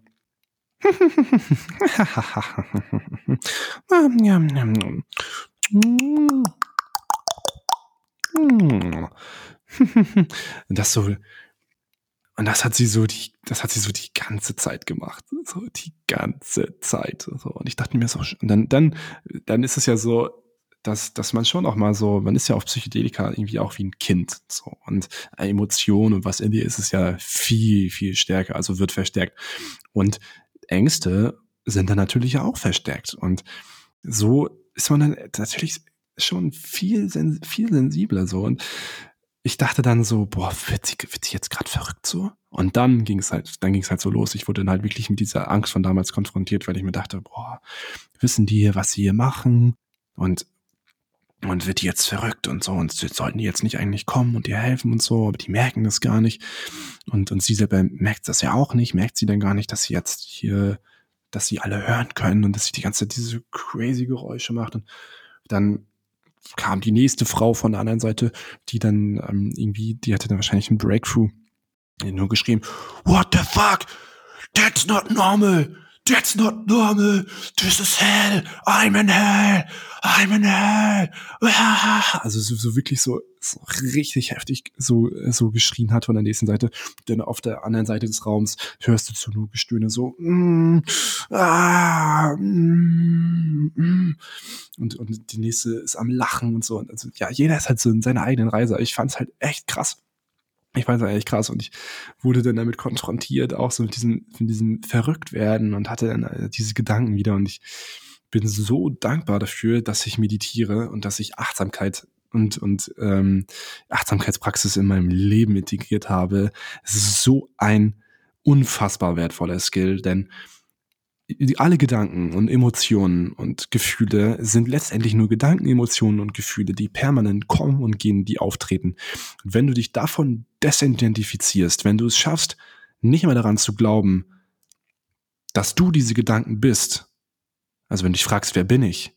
Und du hörst diese Gedanken rattern in dir und das ist die Assoziation, dass du denkst, ja, das bin ich. Dann dich davon löst, sondern einfach, dass du, das, dass du erkennst, dass du der Beobachter bist dessen, also der Beobachter dieser Phänomene, dieser Gedanken, kannst du dich so geil davon, so richtig geil davon distanzieren. Und das hat mir, hilft mir schon seit so vielen, so vielen Monaten und Jahren mittlerweile und auch in dem Moment, weil ich dann halt mich distanzieren konnte und ich sagte, ah, okay, ist nur ein Gedanke. Und es ist halt einfach nur Erfahrung. Just breathe und einfach atmen. Und dann habe ich meditiert und konnte ja wieder einmal ähm, genauso eine Situation mega gut handeln und ähm, ja, dann auch bewältigen in dem Moment. Und es war für mich auch mega schön, weil es wieder mal die Bestätigung war, dass, ja, dass ich, dass ich, was das betrifft, gesund bin. Ähm, und dass diese Angst halt nur eine Angst ist. Und ja, es, es ging dann, es ging dann halt so die ganze Nacht so weiter, dass die Leute total auch ausgeflippt sind und ich habe mich rumgewälzt auf meinem, auf meinem, auf meiner Matratze die ganze Zeit und hatte permanent Bauchschmerzen und ich habe dann wirklich gemerkt, ich hatte die Bauchschmerzen wegen irgendwas und wegen irgendwelchen Themen und dann habe ich eine Anhaftung in mir gehabt oder eine Ablehnung oder so, habe die irgendwelche Menschen abgelehnt. Und wenn ich dann losgelassen habe und wieder in die Akzeptanz gekommen bin, dann waren die Bauchschmerzen auf einmal weg. Und dann kam direkt so, war es, war es halt so gut und dann direkt zehn Sekunden später kam wieder irgendwie das nächste Thema und dann kamen die Bauchschmerzen wieder und es ging die ganze Nacht so und nebenbei ja diese ganzen äh, diese, diese, diese optischen Veränderungen auch so, der, der, der Raum sah für mich aus wie so eine Urwaldhütte. So. Also eigentlich war das so ein, so ein Steinhaus, aber äh, das Dach hatte dann halt so Blätter und alles und die, die Säulen, die waren auch nicht aus Stein, die waren dann auf einmal rund und das waren dann halt Bäume sozusagen. Also irgendwie war ich in einer komplett anderen Welt und wenn ich die Augen zu hatte, auch habe ich nur verschiedenste Farben, Formen, geometrische fraktale Muster gesehen, die sich bewegt haben und die sich, äh, die sich da permanent verändert haben. Und abhängig von der Musik waren, abhängig von meiner Gefühlslage, von meinen Gedanken. Und ich fand das so schön, weil alles so in meiner Innenwelt halt so visuell geworden ist und ähm, ja, trotzdem so diffus und für mich so schwer greifbar. Ich hatte die ganze Zeit, weißt du, Ayahuasca ist nicht so, Ayahuasca ist nicht so wie für mich zumindest. Es kann auch sein, dass eine, dass, dass das immer anders ist. Also ja, dass ich vielleicht irgendwann noch mal eine andere Erfahrung machen werde es ist nicht so, wir nehmen mal Pilze im Sommer mit Freunden im, im, in der Sonne und heiti tighty und wir sehen so ein paar bunte Farben oder so und lachen uns kaputt so. Vielleicht kann es das sein, aber auf dem Retreat war es viel, viel mehr so ein Reinigungsprozess. Es ist viel, viel mehr dieser Vibe aus dem Dschungel, dass es eine Medizin ist und dass es darum geht, seinen Prozess zu leben und das natürlich soll auch anstrengend sein, es darf auch anstrengend sein, denn ähm, ja, die Arbeit mit sich selber an den entscheidenden, wichtigen Punkten, wo wir daraus wachsen können, wie zum Beispiel, ich, ich, ich weiß nicht, Beziehung zu unseren Eltern, weil wir von Mama oder Papa nicht genug geliebt wurden und deswegen das Gefühl haben, heutzutage, heutzutage das Gefühl haben, nicht gut genug zu sein oder so, dass diese Themen, wo wir wachsen sozusagen und die wir bearbeiten müssen, die sind ja nicht, das ist ja kein Spaziergang, das daran zu arbeiten. Das ist ja immer mit Schmerz und mit nochmal fühlen und durcherleben dieser Wertlosigkeit oder dieses Schmerzes verbunden. Je nachdem, was, worum es bei, worum es da bei dir geht oder bei, bei den Menschen. Und das habe ich dann halt auch nochmal so, so gecheckt auch, so, ne? Ich, also so dieser, dieser Psychonaut in mir, der, der auch gerne so auf dem Festival äh, LSD nimmt und einfach blub, blub, so rumflaniert und, und irgendwie auch im Außen ist und Spaß hat und die, die Substanz vielleicht auch so ein bisschen nicht zwangsläufig dafür benutzt, wofür man sie benutzen sollte. Ja, ich denke so gemerkt, ja, ey, es ist, es ist kein Spaziergang. Es ist, es ist einfach hammer anstrengend. Also teilweise es kann so hammer anstrengend sein und es ist deutlich mehr so dieser Urwald Reinigungs Heilungsprozess, den man da durchmacht, der ja, der schon krass ist und für mich hatte das Ganze auch echt was von, von so vergiftet sein, so ein bisschen. Also es war körperlich so unfassbar anstrengend. Hm, ja, ich, es war dann die ganze Nacht, also wirklich, ich habe nicht geschlafen und irgendwann um 7 Uhr morgens wurden dann die, die Lichter angemacht, weil dann Zeit für Cambo war. Cambo ist dann so eine, ist so ein, so ein Froschgift, was, wird dir so eine Wunde gemacht, ähm, so eine Brandwunde und dann wird dir dieses, wird dir Cambo quasi in, auf die Wunde aufgetragen und dann wird dein Körper dabei, ähm, so wird eine Vergiftung erzeugt und auch wieder eine Reinigung und man trinkt vorher sehr viel Wasser, zwei Liter Wasser und dann übergibt man sich extrem. Und das haben sehr viele Leute gemacht. Ich habe das nicht gemacht. Da habe ich zum Glück auf mein Herz gehört. Das hat mir nämlich gesagt, hey, nee, das möchte ich nicht machen. Und äh, ich, ich wäre auch gar nicht dazu in der Lage gewesen. Ich habe, weil ich um sieben Uhr morgens immer noch am Trippen war. Ich war immer noch, also ich habe immer noch die Wirkung von Ayahuasca gespürt und es ging einfach nicht weg und die Essen, die Leute waren schon wieder klar und ich war immer noch total im Modus und alles hat's gewabbert und die und die Effekte und ich habe dann einfach gemerkt, wie ich so fucking so, also ich war so schwach. Ich hatte Ewigkeiten nichts gegessen. Man darf ja auch davor nichts essen. Meine letzte Mahlzeit war irgendwie um zwölf am Vortag. Und ich, ich war richtig fertig. Ich stand da draußen die, äh, um, um acht Uhr morgens in der, in der Sonne und mein Körper war so unendlich schwach. Mein Körper war so schwach. Ich weiß noch, ich habe mal, als ich noch beim Militär war, haben wir mal so eine Überlebenswoche gemacht, wo wir bei minus 15 Grad so äh, auch eine Woche kein, kein Schlafen, kein Essen hatten. Das war auch richtig heftig. Das ist äh, auch eine, eine krasse Geschichte, die ich vielleicht wann anders mal ähm, nochmal mit dir teile. Mhm. Aber das letzte Mal hat sich mein Körper, also da so nah dem Tod hat sich mein Körper nur da nochmal angefühlt, beziehungsweise diese Urinstinkte wurden dort damals eingeschaltet, so Überlebensinstinkt, wo man richtig so merkt, boah, Alter, ich, äh, es, es ist jetzt kein mir geht's jetzt schlecht oder der Sport war zu anstrengend oder ich hatte einen harten Arbeitstag oder so und muss jetzt meinen Körper ausruhen, sondern es ist Next Level. Es ist so, es ist richtig so, fuck, ich, ich, ich sterbe, so richtig so Alarmmodus, so richtig so, ich brauche Hilfe, so ich muss mich verteidigen, ich muss jetzt so, wo Adrenalin ausgeschüttet wird und so. Und dieses, dieses, dieses Gefühl, wieder dem näher zu kommen, das hatte ich dann an dem Morgen. Mein Körper hat sich angefühlt, als, als wenn ich sterben würde. Ich war so schwach, ich habe gefroren, ich habe gezittert und ich habe gemerkt, ich brauche Essen, ich brauche Essen. Aber ich war auch immer noch so ver, also so unter der Wirkung und so verplant und verpeilt, dass ich gar nicht in der Lage war, mich so richtig zu koordinieren. Und ich hatte dann gemerkt, so, boah, ich schaff das nicht, ich muss abbrechen, ich muss nach Hause. So, warum mache ich das eigentlich alles so? Ich könnte so dankbar sein für meine Gesundheit und, und diese Substanzen. Und dachte ich mir so, brauchst du das dann eigentlich alles überhaupt? So und ähm, an der Stelle kann ich dir sagen, so wertvoll wie Psychedelika sind. Und Psychedelika sind ein tolles, tolles, ganz, ganz tolles Werkzeug, wenn man weiß, wie man sie einsetzt. Aber du brauchst sie nicht. Man braucht sie nicht und wir, wir brauchen sie nicht zwangsläufig, um ein super zufriedenes und erfülltes Leben zu leben. Ähm, ist auch eine Erkenntnis, die ich, die ich machen durfte dort. Und ich stand dann halt dort und habe mich gefragt, so, warum hast du es denn auch so geforst und warum musstest du es denn unbedingt machen? Und ähm, war auch so ein bisschen enttäuscht, weil ich halt dachte, ja, Ayahuasca serviert mir halt die Antworten auf meine, auf meine Fragen, auf meine Intentionen, die ich vorher mir ausgearbeitet hatte und so. Und das war halt nicht der Fall, sondern ich wurde im Prinzip verprügelt. Ich wurde die ganze Nacht einfach nur verprügelt, mit diffusen Themen konfrontiert und durfte ad hoc mit denen umgehen sozusagen. Und es war so wie üben, so wie üben quasi. So, es war so wie praktizieren äh, irgendwie. Ähm, und dann bin ich zum Frühstücksbuffet und ich war so schwach, ich konnte gar nicht richtig mir das Essen auffüllen und ich dachte mir, fuck, ich muss essen, aber ich krieg's nicht hin, Essen aufzufüllen, verdammt nochmal.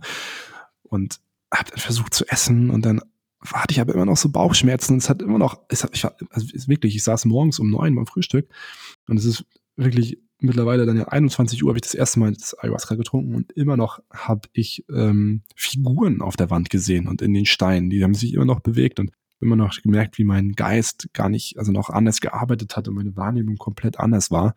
Farben intensiver und all das. Und obwohl es draußen wunderschön war, konnte ich das in dem Moment nicht genießen. Hm. Und dann habe ich so ein paar Hapse gegessen so und also das hat aber, also ich, dann hatte ich Bauchschmerzen und ich konnte nicht weiter essen. Dann war ich so richtig traurig und dachte mir so, boah, ich brauche Essen, Mann. Ich brauche Essen und ich bin so schwach und habe dann auch geweint und und war so traurig, was ich nicht richtig essen konnte und dachte so, ich muss einmal nach Hause. Und ich habe wirklich, dachte mir aber so, aber ich, ich habe ja die ganze Nacht nicht geschlafen, ich bin komplett fertig. Ich dachte so, ich bin nicht in der Lage, mich nach Hause zu bringen. Ich bin nicht in der Lage, mich nach Hause zu manövrieren. Und hatte dann echt dieses Dilemma. Hab dann auch meine Freundin angerufen, habe ihr das erzählt und die war dann für mich da und ich meinte dann so, ich, ich muss nach Hause. Ich schaff's nicht mehr, echt. Ey Ich kann nicht mehr. Und mir ist immer kalt. Mir ist, mir ist immer so fucking kalt. Und ja, dann hatte ich keine Wahl, als erstmal abzuwarten. Ich dachte mir, okay, hey, man, nachher kommt nochmal Mittagessen. Irgendwann wird, wird der Trip aufhören. Dann, ähm, vielleicht hast du dann nochmal einen klareren Geist, um, um, um zu entscheiden oder um nicht zu manövrieren. Und ja, dann war ich nachher in der Integrationsstunde irgendwie mittags so um elf, um zwölf, wo dann über die Erfahrung gesprochen wurde, wo wir dann mit dem Schaman und mit der, den äh, Therapeuten darüber geredet haben, was wir erfahren haben und dann auch gearbeitet haben und auch echt deep und, und gut gearbeitet wurde mit den Menschen darüber, was sie erfahren haben und was das mit ihr Leben zu bedeuten hat. Das fand ich sehr, sehr wertvoll, dass auf die Integration da auch so, ähm, so viel Wert gelegt wurde. Und da habe ich dann nachher gemerkt, oh, es wurde wärmer, mein Körper hat sich aufgewärmt, ich war unter der Decke. Die paar Nährstoffe, die ich vom Frühstück bekommen hatte, haben dann meinen Körper erreicht und der, der Wirkstoff ließ halt nach und ich war dann wieder am Start und ich war auch gar nicht, gar nicht wirklich müde irgendwie, obwohl ich nicht geschlafen hatte. Und ähm, oh, ich war dann einfach so heilfroh, ähm, ja, dass es, dass ich wieder normal war. Und ja, was war dann, was war dann das Learning daraus für mich? Und ich kann dir sagen, interessanterweise sagt man, man sagt, Ayahuasca gibt dir das, was du brauchst. Und obwohl ich so enttäuscht war an dem Tag und auch noch ein, zwei Tage danach, dass, dass ich kein, kein Breakthrough hatte oder so, dass ich nicht in andere Dimensionen gereist bin, wo irgendwelche äh, Entitäten mir die Antwort auf alle meine Fragen geben, war ich, musste ich schmunzeln, weil, weil es das war, was ich gebraucht hatte. Denn nach dieser Erfahrung zu spüren, so zu leiden, so stundenlang zu leiden und zu spüren, wie schwach der Körper werden kann, wieder zu spüren, dass das ist, das ist zu spüren, wie es sich anfühlt, wenn der Körper leidet und, und man dieses Gefühl bekommt, ich brauche jetzt Hilfe, so, wenn man dieses Körpergefühl bekommt, scheiße, so diese Panik, soll ich jetzt irgendwas machen, weil ich gerade spüre, ähm, mein, ich nehme Schaden, mein Körper nimmt Schaden oder dieses so dieses Ego kommt und Angst vorm Tod bekommt sozusagen und man halt Angst hat zu sterben sozusagen, dann ja, das das hat mich mit so Dankbarkeit erfüllt und ich dachte mir dann auch so, boah, Mann, du hast im November da gesessen und und hast darüber nachgedacht, dir was anzutun, Alter. Aber es ist also wirklich, Mann, willst du das wirklich? Oder wolltest du das wirklich? So, schau doch mal, wie es sein kann, wie du wirklich, wie es ist, wenn du wirklich leidest, wie es wirklich sein kann, wenn du dir was, wenn du dir vielleicht was antun willst oder so, wenn, wenn, wie sich das anfühlt. Was ich sagen will, ist, dass einfach dieser Schmerz im Körper, diese Angst vorm Sterben so echt und so prägnant für mich dann irgendwie auch war. Und ich so froh darüber war, dass ich irgendwie, wie es auch ist, einfach nüchtern zu sein, wie es einfach ist, das Leben an sich zu haben ich hatte dadurch echt einen Mindset-Shift, so, dass ich nicht mehr so war von wegen, oh Mann, ey, diese Bürde, das Leben ist eine Bürde und es ist so anstrengend, das irgendwie für sich verantwortungsvoll zu leben und ähm, wenn ich nie geboren wäre, dann hätte ich auch nicht gewusst, was ich verpasse, so nach dem Motto, sondern hin zu, boah, wie, wie krass es ist, dass ich diese eine Chance bekommen habe. Und wie dankbar ich dafür bin, dass ich so einen doch eigentlich verhältnismäßig gesunden Körper habe. Ich meine, ich ernähre mich sehr gesund normalerweise, ich treibe sehr viel Sport und mache viel Yoga und bin echt gut verbunden mit meinem Körper und habe ein sehr, sehr gutes Gefühl und Beziehung zu meinem Körper. Und ja, ich war dann einfach so dankbar auf einmal dafür. Und ich glaube, das ist halt das ist, also weißt du, dass ich, dass ich da in dieser Nacht dann eben genau das musste ich bekommen. Das war das Learning. So, ich sollte, ich, ich musste mal wirklich gezeigt bekommen, wie schön es doch eigentlich ist und was ich eigentlich im Leben alles habe und wie privilegiert mein Leben auch ist und welches Privileg wir auch haben, wenn wir beispielsweise in Deutschland aufwachsen und eigentlich sicher sind. Ich meine, wir leiden ja oftmals wegen wegen wegen totalem Schwachsinn, so weil wir mehr, also weil wir, wir verdienen ausreichend Geld eigentlich, wenn wir mal ehrlich zu uns sind, um uns Essen zu kochen, um um mal vielleicht ins Kino zu gehen und um im Sommer mal irgendwie mit Freunden an den Strand zu fahren und, und, den, und, und das Meer zu genießen. So, das können wir alles machen. So, es gibt kaum jemanden, der das nicht machen kann. So, aber wir leiden ja immer nur, weil wir uns vielleicht nicht ein richtig geiles Auto kaufen können oder so ein Schwachsinn oder weil wir, weil wir uns, äh, weiß ich nicht, keine Magenklamotten oder irgendwie sowas, sowas halt kaufen können. Und das ist halt alles so total, total illusionär. Und ja, so, dass wir, also was, was unsere Grundbedürfnisse angeht und die Basics, glaube ich, sind wir einfach super privilegiert und pri privilegiert und das habe ich auch nochmal, habe ich auch nochmal erfahren, so. Und ja, ich war einfach mega dankbar dann dafür. Ja, und dann habe ich natürlich auch noch die Antwort auf meine, was heißt natürlich, ich habe glücklicherweise noch eine Antwort bekommen von, von Mama, ja, auch in der Nacht. Und zwar hatte ich dann einen Moment, wo ich dann gefragt habe, hey, also ich sag dann, lag dann dort und hatte kurz einen ruhigen Moment während der Erfahrung, wo ich nicht gelitten hatte und dann gefragt, hey, wie soll ich mein Leben weiterleben? Was soll ich machen? Und mh, hm, weißt du, für mich war das, also vor allem auch, dass ich als ich erfahren habe, dass ich Vater werde, hat für mich so eine, zwei Aspekte aufgemacht, die irgendwie miteinander für mich, damals für mich, mich immer im, im, im Gegensatz zueinander standen. Ich bin schon lange, ich bin schon viele Jahre in der Persönlichkeitsentwicklung unterwegs, seitdem ich damals 2015 angefangen habe, mich mit mir selber zu beschäftigen und zu lesen, die, die Depression 2018 und so weiter, ähm, Coaching-Erfahrung etc. Und da heißt es, es wird halt auch noch mehr so viel postuliert. Ne? Alle schreien dir um die Ohren, was die Wahrheit ist oder wie man sein Leben zu leben hat. Und ich hatte dann dieses, dieses Problem, soll ich jetzt so radikal, ich habe mich echt gefragt, so echt, ist das, was das Leben von mir will? Soll ich radikal meinen, meinen eigenen Weg gehen? Ohne Rücksicht auf Verluste. Und in meiner Welt hat sich das so angefühlt, fast schon so, als wenn ich, als wenn ich Deutschland verlassen müsste.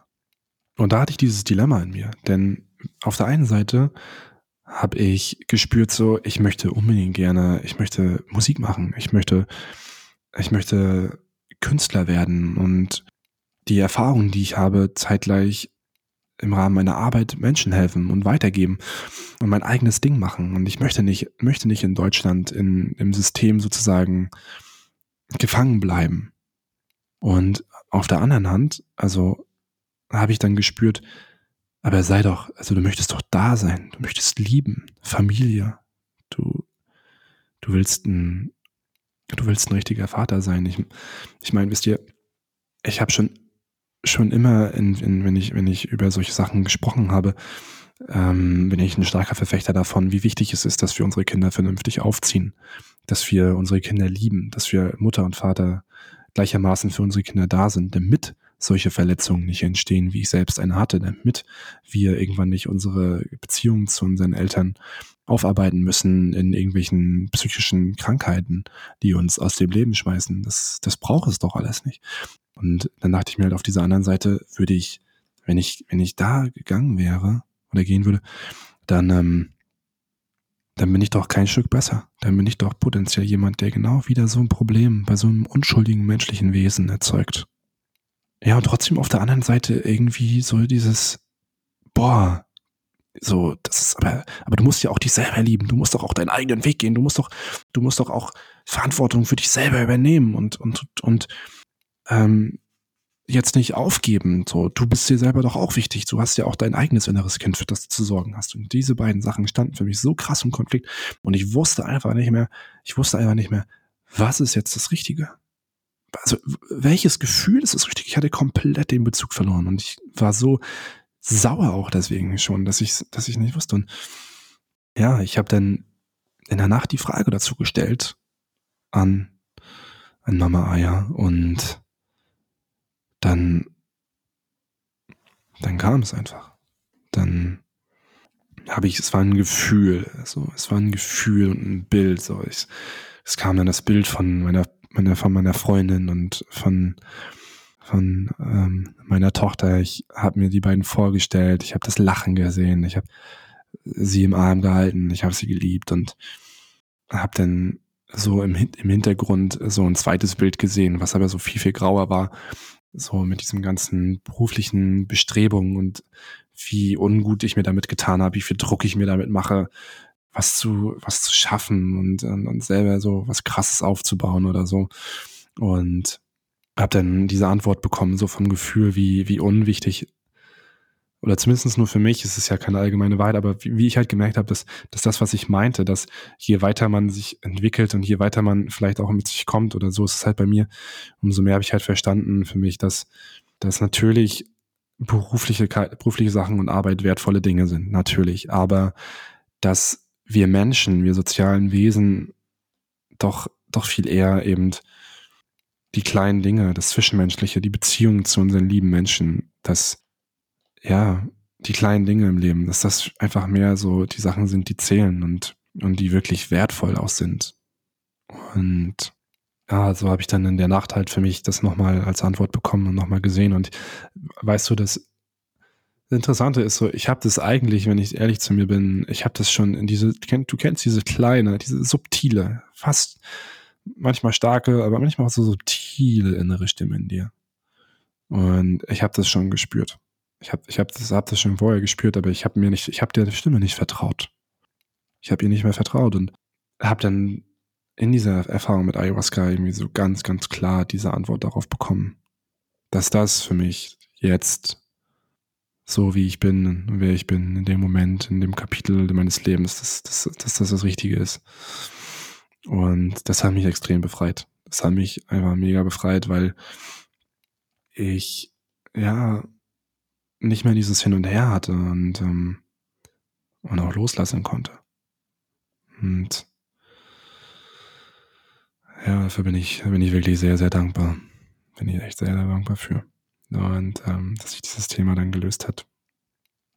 Ja, wie ging es dann weiter? Also, äh, wir sind dann ähm, dort geblieben, natürlich. Ich bin dann dort geblieben. Ich habe dann noch das Mittag gegessen. Das hat mir sehr, sehr viel gegeben. Habe mich mit anderen Leuten ausgetauscht, was deren Erfahrungen waren. Und dann haben wir ähm, Yoga gemacht. Das war nicht richtig cool. Da habe ich auch wieder gemerkt, wie geil Yoga eigentlich ist. Yoga ist so unfassbar wertvoll. So geil. So wirklich so geil. Und ja, dann kam die zweite Nacht und ich habe dann für mich entschieden, so, nee, heute ist entspannt. Also ich möchte heute ähm, mir Ruhe geben. Ich habe auch überlegt, ob ich trinke ich vielleicht gar nicht ähm, und äh, will einfach pennen oder so für die für die nächste Nacht und habe dann ja an der Zeremonie teilgenommen. Ich habe dann relativ wenig getrunken und ähm, meinte halt zum Schaman, dass die letzte Nacht extrem intensiv und anstrengend für mich war und dass ich nur, ähm, ja, dass ich wenig möchte. Und so habe ich dann auch wenig bekommen. Und ja, wenn die anderen wieder angefangen haben, sich zu übergeben, bin ich einfach müde geworden und bin relativ zeitnah eingeschlafen. Irgendwie bis drei oder vier. Also man konnte auch nicht richtig pennen da, weil die, ähm, die Schamanen und so, die trinken auch immer ein bisschen was davon und äh, dann kommt halt die, kommt die Musik, äh, um die Menschen zu begleiten, die dann ähm, auf ihren intensiven Reisen sind. Und ähm, ja, es ist halt dementsprechend sehr, sehr laut in, in, dem, in dem Raum. Einfach permanent Musik und Flöten und Gitarre und laute Gesänge. Und die Menschen, die halt dann ähm, auch ihre Geräusche und ähm, was nicht alles von sich geben.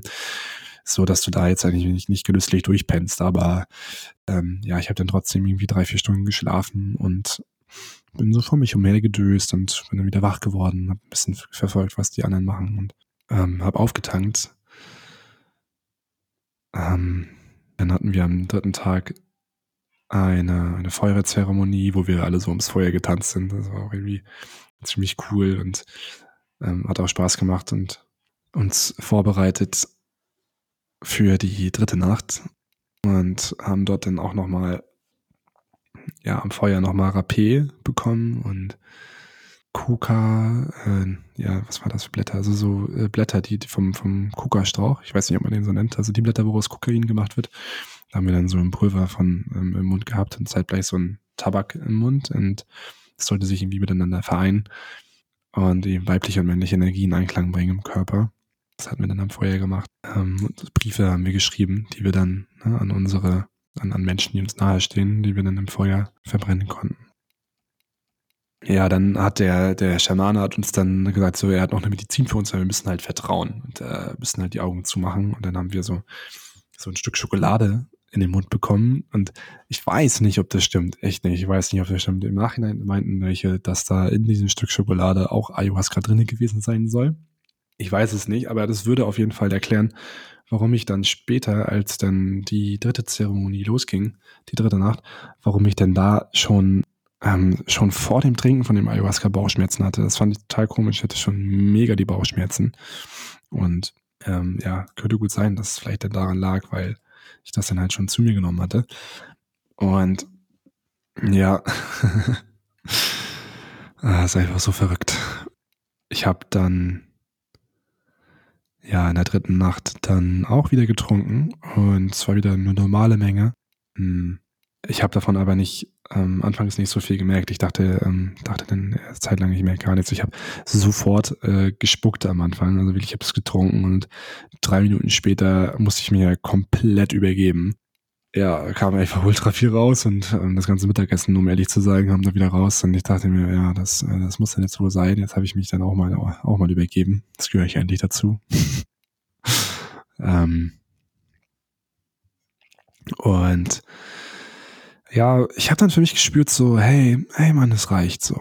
Ich dachte mir auch, wenn das Ayahuasca jetzt wieder rauskam, nach den zwei Minuten, dann ist es so, dann ist es okay. Ähm, weil ich, weil ich für mich auch gemerkt habe, so, ich, es ist anstrengend und es ist auch okay auf eine gewisse Art und Weise. Also, ich habe schon länger das Gefühl in mir gehabt, dass, dass diese, dieses sich entwickeln wollen, ist, äh, kann auch, es kann auch ähm, ausufern, weißt du? Dieses weil was, ist, was gibst du dir selber für eine Message, wenn du, wenn du noch einen Kurs und noch eine Erfahrung und noch einen Trip und noch eine Anwendung und noch ein Coaching und noch ein Seminar machen willst? So, es ist ja immer so, ich möchte, es ist ja immer dieses, ich möchte mich noch weiterentwickeln, ich möchte noch mehr heilen, heißt automatisch doch auf eine gewisse Art und Weise auch immer noch, ich bin noch nicht heil. Und wenn man dabei nicht aufpasst, dann kann man kann man auch in einer gewissen Art und Weise in einen, in einen Kreis kommen, der eigentlich eher negativ ist, obwohl man doch eigentlich vielleicht schon ausreichend geheilt ist. So hat es sich für mich angefühlt, denn ja, ich dachte mir, hey, du bist doch eigentlich echt ein, echt ein vernünftiger, toller Mensch, so, und du hast dich gerne und du kannst für dich da sein und du hast schon so viel durchgemacht in den letzten Jahren, jetzt mit dir selber und deinem eigenen Prozess ähm, im Bereich deiner Psyche und deiner Person und deines Seins. Und hast so viele tolle ähm, Fähigkeiten dir, dir erworben. Es ist doch okay, Mann. So. Und dann dachte ich mir, ich trinke heute Nacht nur einmal, obwohl äh, die Nacht, ähm, obwohl die vorher gesagt hatten, ähm, dass die dritte Nacht halt richtig krass wird und dass da nochmal, ähm, ja, nochmal, ja, die, der Höhepunkt kommt sozusagen. Ja. Und so war es dann auch für viele Leute. Also die Leute sind auch nochmal total, ähm, total ausgeflippt. Zum Beispiel war da, war da einer, der hat Pellmann, der hat sich von der Matte gerollt und der hat seine, ähm, der, hat von der, der hat sich von der Matte gerollt und der hat, der hat seine Füße auf den Boden geschlagen und, und die ganze Zeit so bam, bam, puh, also haben so die Füße auf den Boden geknallt und ich dachte mir so, scheiße, was macht der da? Und dann kamen die, kamen die Schamanen auch an und haben so eine Decke untergepackt. Das fand ich ziemlich cool. Also die wussten schon, dass da jeder in seinem Prozess ist. Die haben jetzt nicht gesagt, ey, man, haben die jetzt nicht festgehalten, hör auf, deine Beine zu brechen, sondern haben geguckt, dass er sich nicht wehtut, aber dass er halt metaphorisch in seinem Prozess weitermachen kann. Weil natürlich hat das, hat das schon, sieht wohl aus crazy aus, aber es hat schon seinen Sinn in einer gewissen Art und Weise, wenn Menschen dann so durchdrehen und was machen. Weil ja, es ist halt das, was, was es, was sein muss. Das ist das, was, was es braucht auf eine gewisse Art und Weise, denke ich wiederum die, die nächste Person wieder dann welche geweint auf einmal weine so I need help, I die, I die, I die und ähm, hatte dann wahrscheinlich ein Ego-Tod oder so und ähm, ich habe dann erst gedacht so, ich hab, war dann so ein bisschen in der Ablehnung und habe dann wieder gemerkt, wie ich, wie ich wieder so diese misstrauischen Gedanken bekomme. Ich mir so dachte, boah, Alter, die Leute, die drehen ja total durch und einige von denen, die haben noch nie Psychedelika genommen. Also was machen die hier? Und, und dann war ich wieder so, ist das wirklich verantwortungsvoll, was hier, was hier so geschieht? Und dann habe ich halt gemerkt, so, okay, wenn du solche Gedanken hast, dann bist du doch, bist du doch irgendwie echt am Trippen. Und dann habe ich auf einmal gecheckt, so, boah, ich habe Visuals, okay, krass. Und dann habe ich halt gemerkt, okay, der erste Becher, der hat auch, der hat dann auch ausgereicht. Ich habe dann doch was erlebt und ja, habe dann angefangen, so eine Reise in mein Unterbewusstsein zu machen. Und das fand ich super interessant, denn als ich hatte dann das Gefühl, man kann mit der mit der Substanz, man kann mit dem Ayahuasca auch doch auch arbeiten. Und ich habe dann mir so die Frage gestellt, was ist deine Berufung? Oder wie möchtest du, wie möchtest du, das nicht, nicht unbedingt, was ist deine Berufung, wie, wie soll es beruflich jetzt genau konkret weitergehen? Ich wollte es ganz genau wissen. So. Ich wollte einfach, ich wollte ein bisschen im Prinzip einen Masterplan eigentlich schon haben.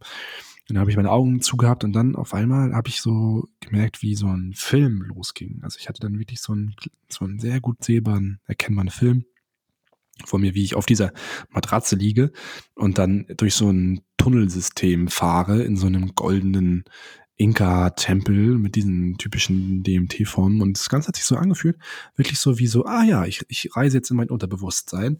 Und ich konnte dann auch so durchs, äh, kam dann immer tiefer und tiefer und unten war so eine, so eine Halle zu sehen aus goldenen Platten und so.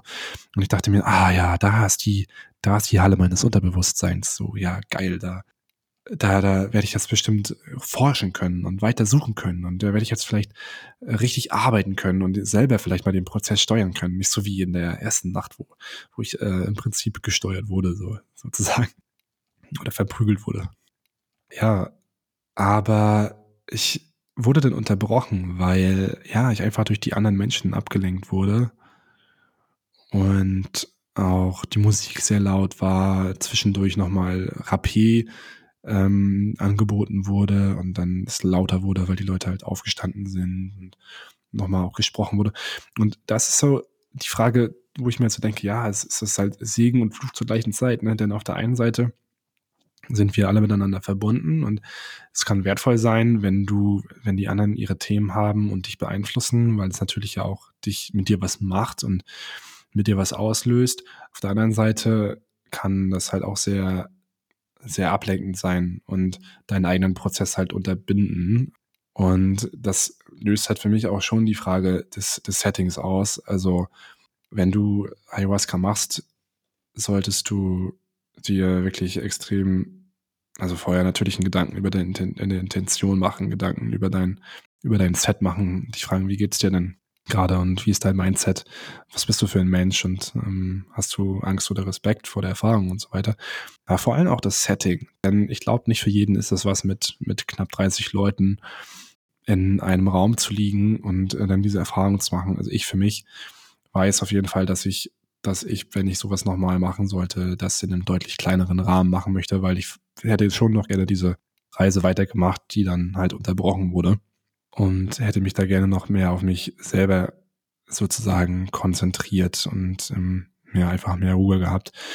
Das finde ich auch interessant, weil normalerweise, wenn du, wenn man sich über das Setting Gedanken macht bei psychedelischen Erfahrungen, dann wird sehr, von sehr vielen Menschen wird empfohlen, ähm, dass dass du Menschen um dich hast, die du kennst, dass du so sein kannst, wie du bist, dass du im Prinzip wild umhertanzen könntest und auch an einem vertrauensvollen Ort bist. Und das ist ja letztendlich eigentlich so in dem Sinne nicht gegeben, weil du bist dann ja auf so einem Retreat mit ganz vielen dir eigentlich fremden Menschen, mit deren verschiedenen Themen mm, du ja an einem Ort, den du das erste Mal erst betreten hast und ähm, es ist halt wirklich eine sehr, sehr starke psychedelische Erfahrung. Also es braucht dann schon sehr viel, sehr, sehr viel Vertrauen. Auf der anderen Seite wirst man da auch nicht so ganz drum rumkommen, weil es sollte schon ein Schamane dabei sein, der sich mit der Medizin und mit der Pflanze auskennt und ja, zu Hause im vertrauensvollen Raum Ayahuasca zu trinken, würde ich genauso wenig empfehlen. Also, ähm, weil, weil du da, ja, es sei denn, du hast vielleicht wirklich einen Schaman dabei, weil du einen kennst,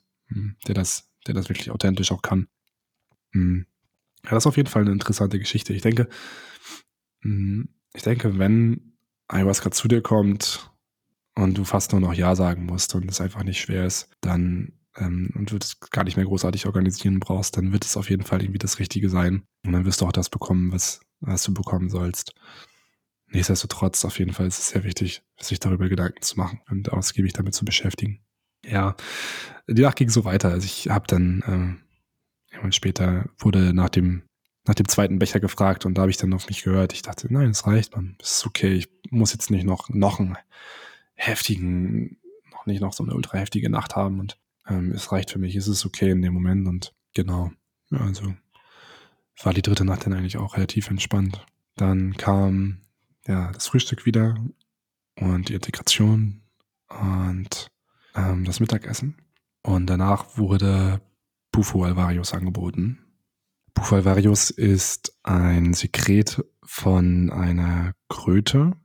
einer, einer Wüstenkröte, die, wenn sie sich verteidigt, eine, eine, sondert sie ein Sekret aus und ähm, um Feinde abzuwehren. Und dieses Sekret kann man ähm, trocknen und dann kann man das rauchen. Und der Stoff da drin nennt sich 5-MeO-DMT und ist das mit Abstand, Abstand stärkste psychedelische, die mit Abstand stärkste psychedelische Substanz, ähm, die wir kennen. Und soll eben eine, eine, eine, eine, eine Erfahrung mit Gott erzeugen, ein, ein, ja, ein, ein, sowas wie Nirvana, ein Einssein, ins Nichts gehen, in die Leere gehen, alles sein, ins universelle Bewusstsein gehen, ein Treffen mit Gott oder Gott selbst sein, alles sein. Ich, das ist, es ist schwer zu beschreiben. Ich hatte ja eingangs erwähnt, dass es, dass ich ursprünglich, ähm, bevor ich mich für Ayahuasca entschieden hatte, eben an, an dieser Erfahrung interessiert war, weil ich mh, hm, diese Erfahrung nochmal machen wollte in Gänze, um die Erfahrung, die ich damals gemacht hatte, ähm, mit LSD zu integrieren. Denn damals habe ich das Gefühl gehabt, ich habe das Gefühl, ich habe einen Kuss des Nichts erfahren und für mich die Bestätigung bekommen, dass es eine Wahrheit ist, aber ähm, es war nicht das Gefühl, als wenn ich komplett gestorben sei. Also ich, ich hatte das Gefühl, ich, ich muss nochmal gesamt, nochmal ganz in diese Erfahrung gehen, um sie für mich richtig zu integrieren. Mhm. Und obwohl ich mich vorher entschieden hatte, am Anfang des Retreats, dass ich am Sonntag an der Bufu-Erfahrung teilnehmen möchte, habe ich doch schon die ganze Zeit gespürt, dass, ähm, dass ich sie dort nicht machen möchte. Ich habe einfach gemerkt, dass es für mich nicht der richtige, nicht der richtige Ort ist, nicht der, das richtige Setting mit den ganzen Menschen. Und es waren auch einfach, es waren auch irgendwie zehn oder zwölf Leute, die die Erfahrung machen wollten. Und ja, wir waren dann halt alle in dem Raum und es wurden dann die, diese äh, Pfeifen, also man raucht das durch so eine Pfeife und es wird dann so erhitzt und dann muss man das halt einatmen und ganz, ganz lange in der Lunge behalten und dann auspusten und dann geht es wirklich pam so los, so in, in also es katapultiert dich einfach halt wirklich in die Erfahrung. Und ich hatte auch mit anderen Teilnehmern gesprochen und die meinte auch so, beim letzten Mal hatte sie einfach nur Todesangst und hat permanent geweint. Also es ist nicht immer eine super leichte oder einfache Erfahrung, weil ähm, oftmals in vielen Erfahrungsberichten auch davon gesprochen wird, dass das, äh, dass das so ähm, ausschließlich und nur wunderschön sei und extrem heilsam. Ähm, das hat mich schon so ein bisschen beeinflusst und wir lagen dann alle dort und nacheinander ähm, wurden die Leuten dann diese, diese, diese, diese Erfahrung halt geteilt und ähm, ich habe mich schon unwohl gefühlt irgendwie dabei. Ich bin halt in den Raum mit reingegangen und ich dachte, ich hatte vorher noch nachgefragt, hey, wenn ich mich spontan dagegen entscheide, dann bekomme ich auch mein Geld dafür zurück und so. Und sie meinten so, ja, ja, klar, und kriegst du, aber solltest du auf jeden Fall machen. Und ja, neben mir, neben mir saß ein Teilnehmer und der hat, der hat das denn geraucht. Und ich sag dir, Alter, der hat geschrien, der, also der hat sich so, der hat sich so nach hinten gelehnt und ich habe noch nie einen Menschen so schreien gehört. Der hat, der hat wirklich permanent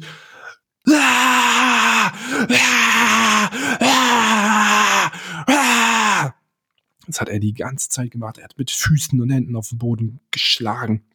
Und ähm, sein Speichel kam rausgeschossen und er, er, hat sich von seiner Matte gerollt und lag neben mir. Und ich dachte mir so, boah, Alter, der, also Ne, das hat, ich habe übelst Herzklopfen bekommen und richtig Angst bekommen.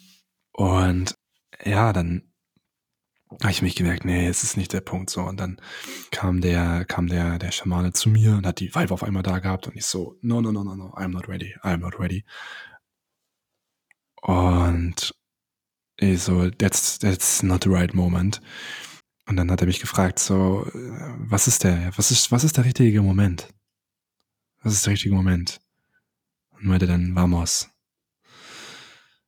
Und irgendwie, ich, ich weiß auch nicht, irgendwie dachte ich dann, ja gut, ja, jetzt, das Leben ist jetzt da, so, also, also vielleicht ist es doch so, vielleicht habe ich, hab, vielleicht ist es nur mein Ego, was Angst hat, vielleicht ist das der Moment. Und dann zündet er die Pfeife an, verbrennt den Stoff und meint so, breathe, breathe out, breathe out. Und ich so puste so aus, wie so. Und dann gibt er mir so die Pfeife und ich ziehe dann so dran.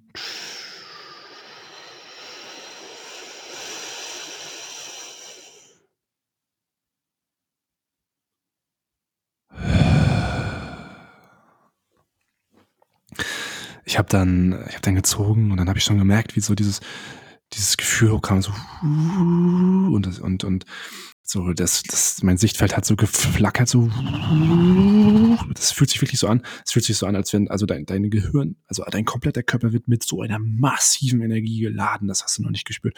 Und dann fühlt sich die gesamte Welt fühlt sich so an also es fühlt sich wirklich so an wie so ein Videospiel als wenn du jetzt gleich du sitzt auf einer Rakete und alles fackelt und jetzt wirst du gleich aus dieser Realität katapultiert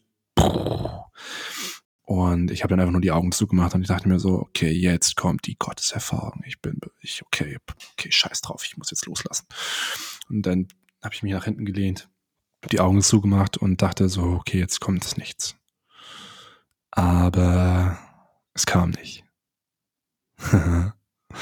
ich habe immer noch die anderen schreien gehört und das hat mich irgendwie verwirrt, weil ich dachte, hey, wenn ich wenn ich jetzt raus aus dieser Dimension gehe, dann ich müsste, dürfte, dürfte die doch eigentlich gar nicht mehr hören. Und ähm, ich lag dann auch da und ich habe dann selber auch so ein bisschen so äh, äh, äh, gemacht. Und irgendwie hatte ich das Gefühl, ich brauche das. Das hat sich irgendwie auch ganz gut angefühlt. Ich hatte so ein super schweres Körpergefühl und ähm, ja, ich glaube, ich, ich weiß auch nicht, ich, ich, ich glaube, entweder ich hatte nicht, nicht genug äh, von dem Stoff geraucht und ihn, oder ihn nicht lang genug in der Lunge behalten, oder es war wirklich das Setting und dass ich halt gespürt habe, es passt nicht, dass, dass ich, ähm, dass es mir quasi nicht möglich war, dann ähm, in, in die Nichtserfahrung, in die Einheitserfahrung zu kommen oder zu gehen.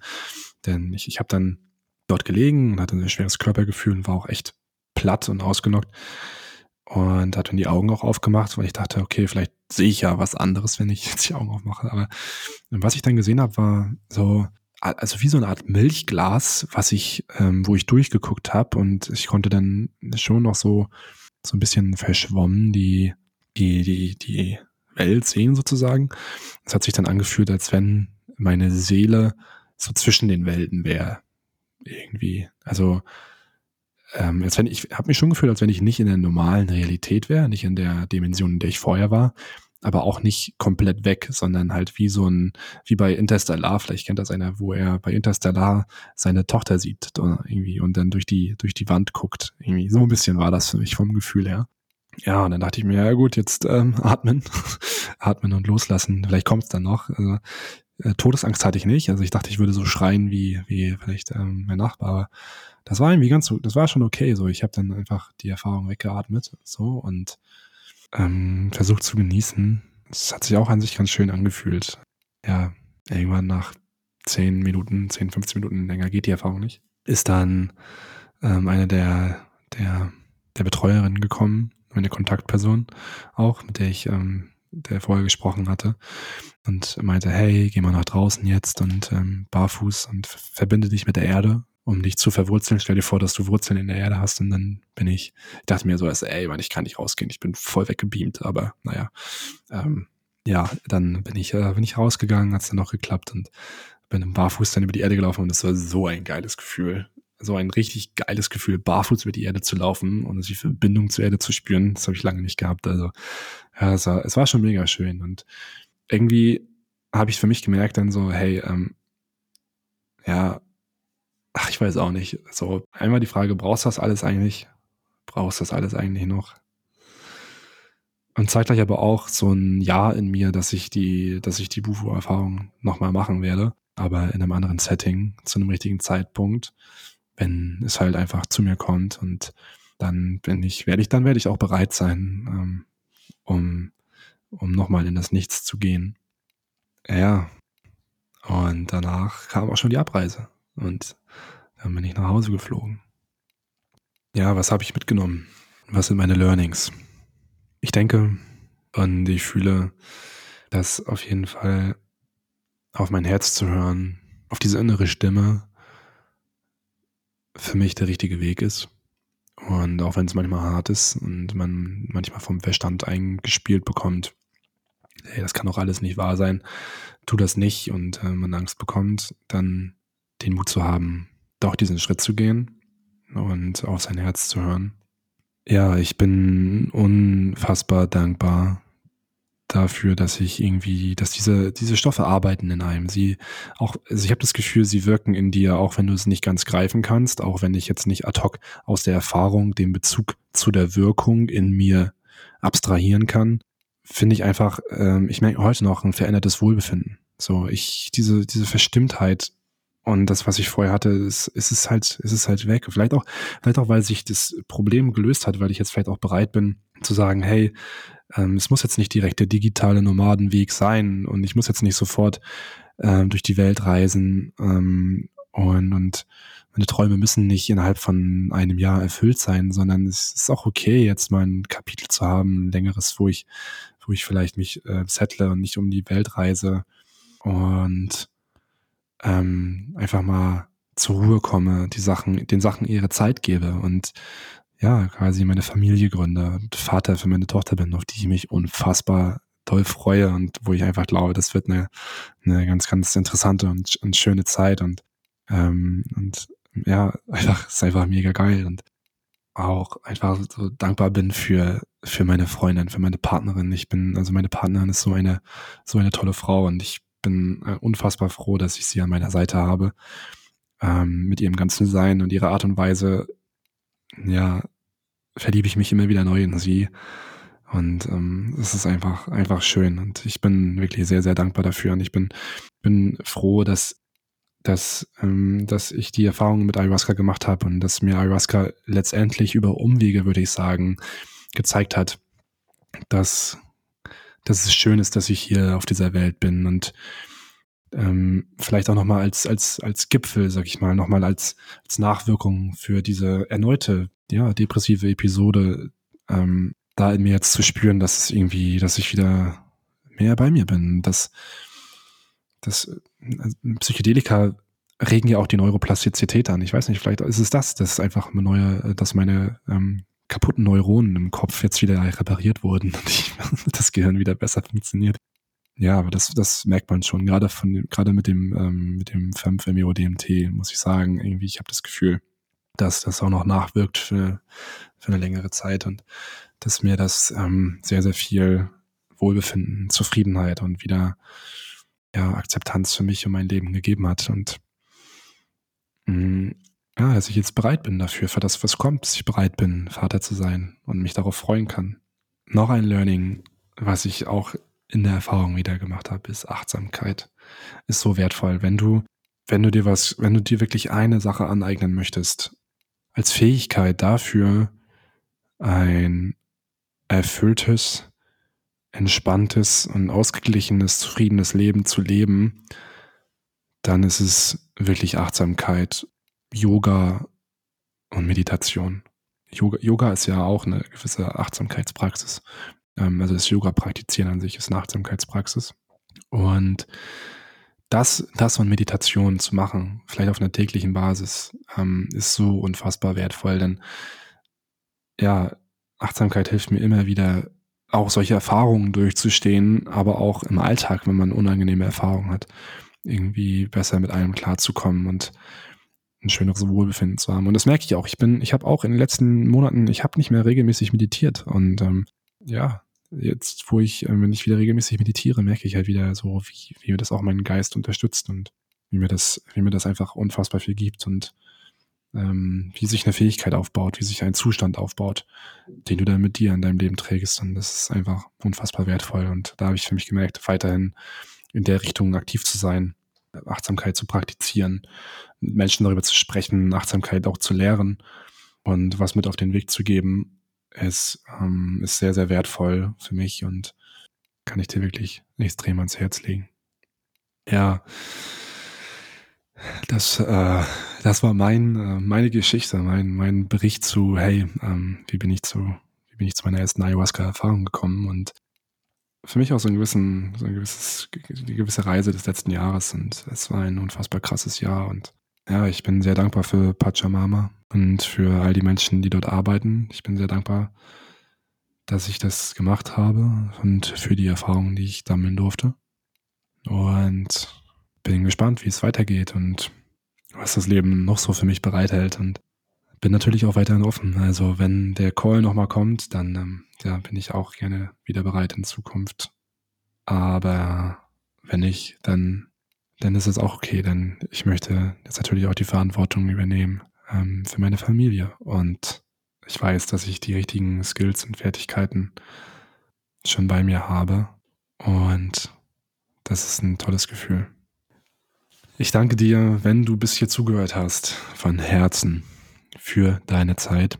Ich hoffe, du konntest den ähm, ein oder anderen Impuls mitnehmen und ähm, für dich daraus was mitnehmen, für ein Learning äh, aus dieser Podcast-Folge ziehen für dich und weiterkommen mit dir und ja, deinem eigenen Leben, deinen eigenen Prozessen und vielleicht auch ähm, Hilfestellung geben mit dem, was ich berichtet habe, in irgendeiner Form bei deiner eigenen Entscheidung ähm, Erfahrung mit Ayahuasca zu machen. Wenn du Lust hast, dort mit mir in den Austausch zu treten, dann zögere nicht und melde dich gerne. Schreib mir einfach auch auf Instagram eine Nachricht und dann lass uns quatschen. Vielleicht ähm, kann ich noch ein paar andere wertvolle Impulse geben. Würde ich mich auf jeden Fall sehr drüber freuen. Und wenn dir die Folge gefallen hat, dann würde ich mich auch freuen, wenn du der Folge eine positive Bewertung geben könntest.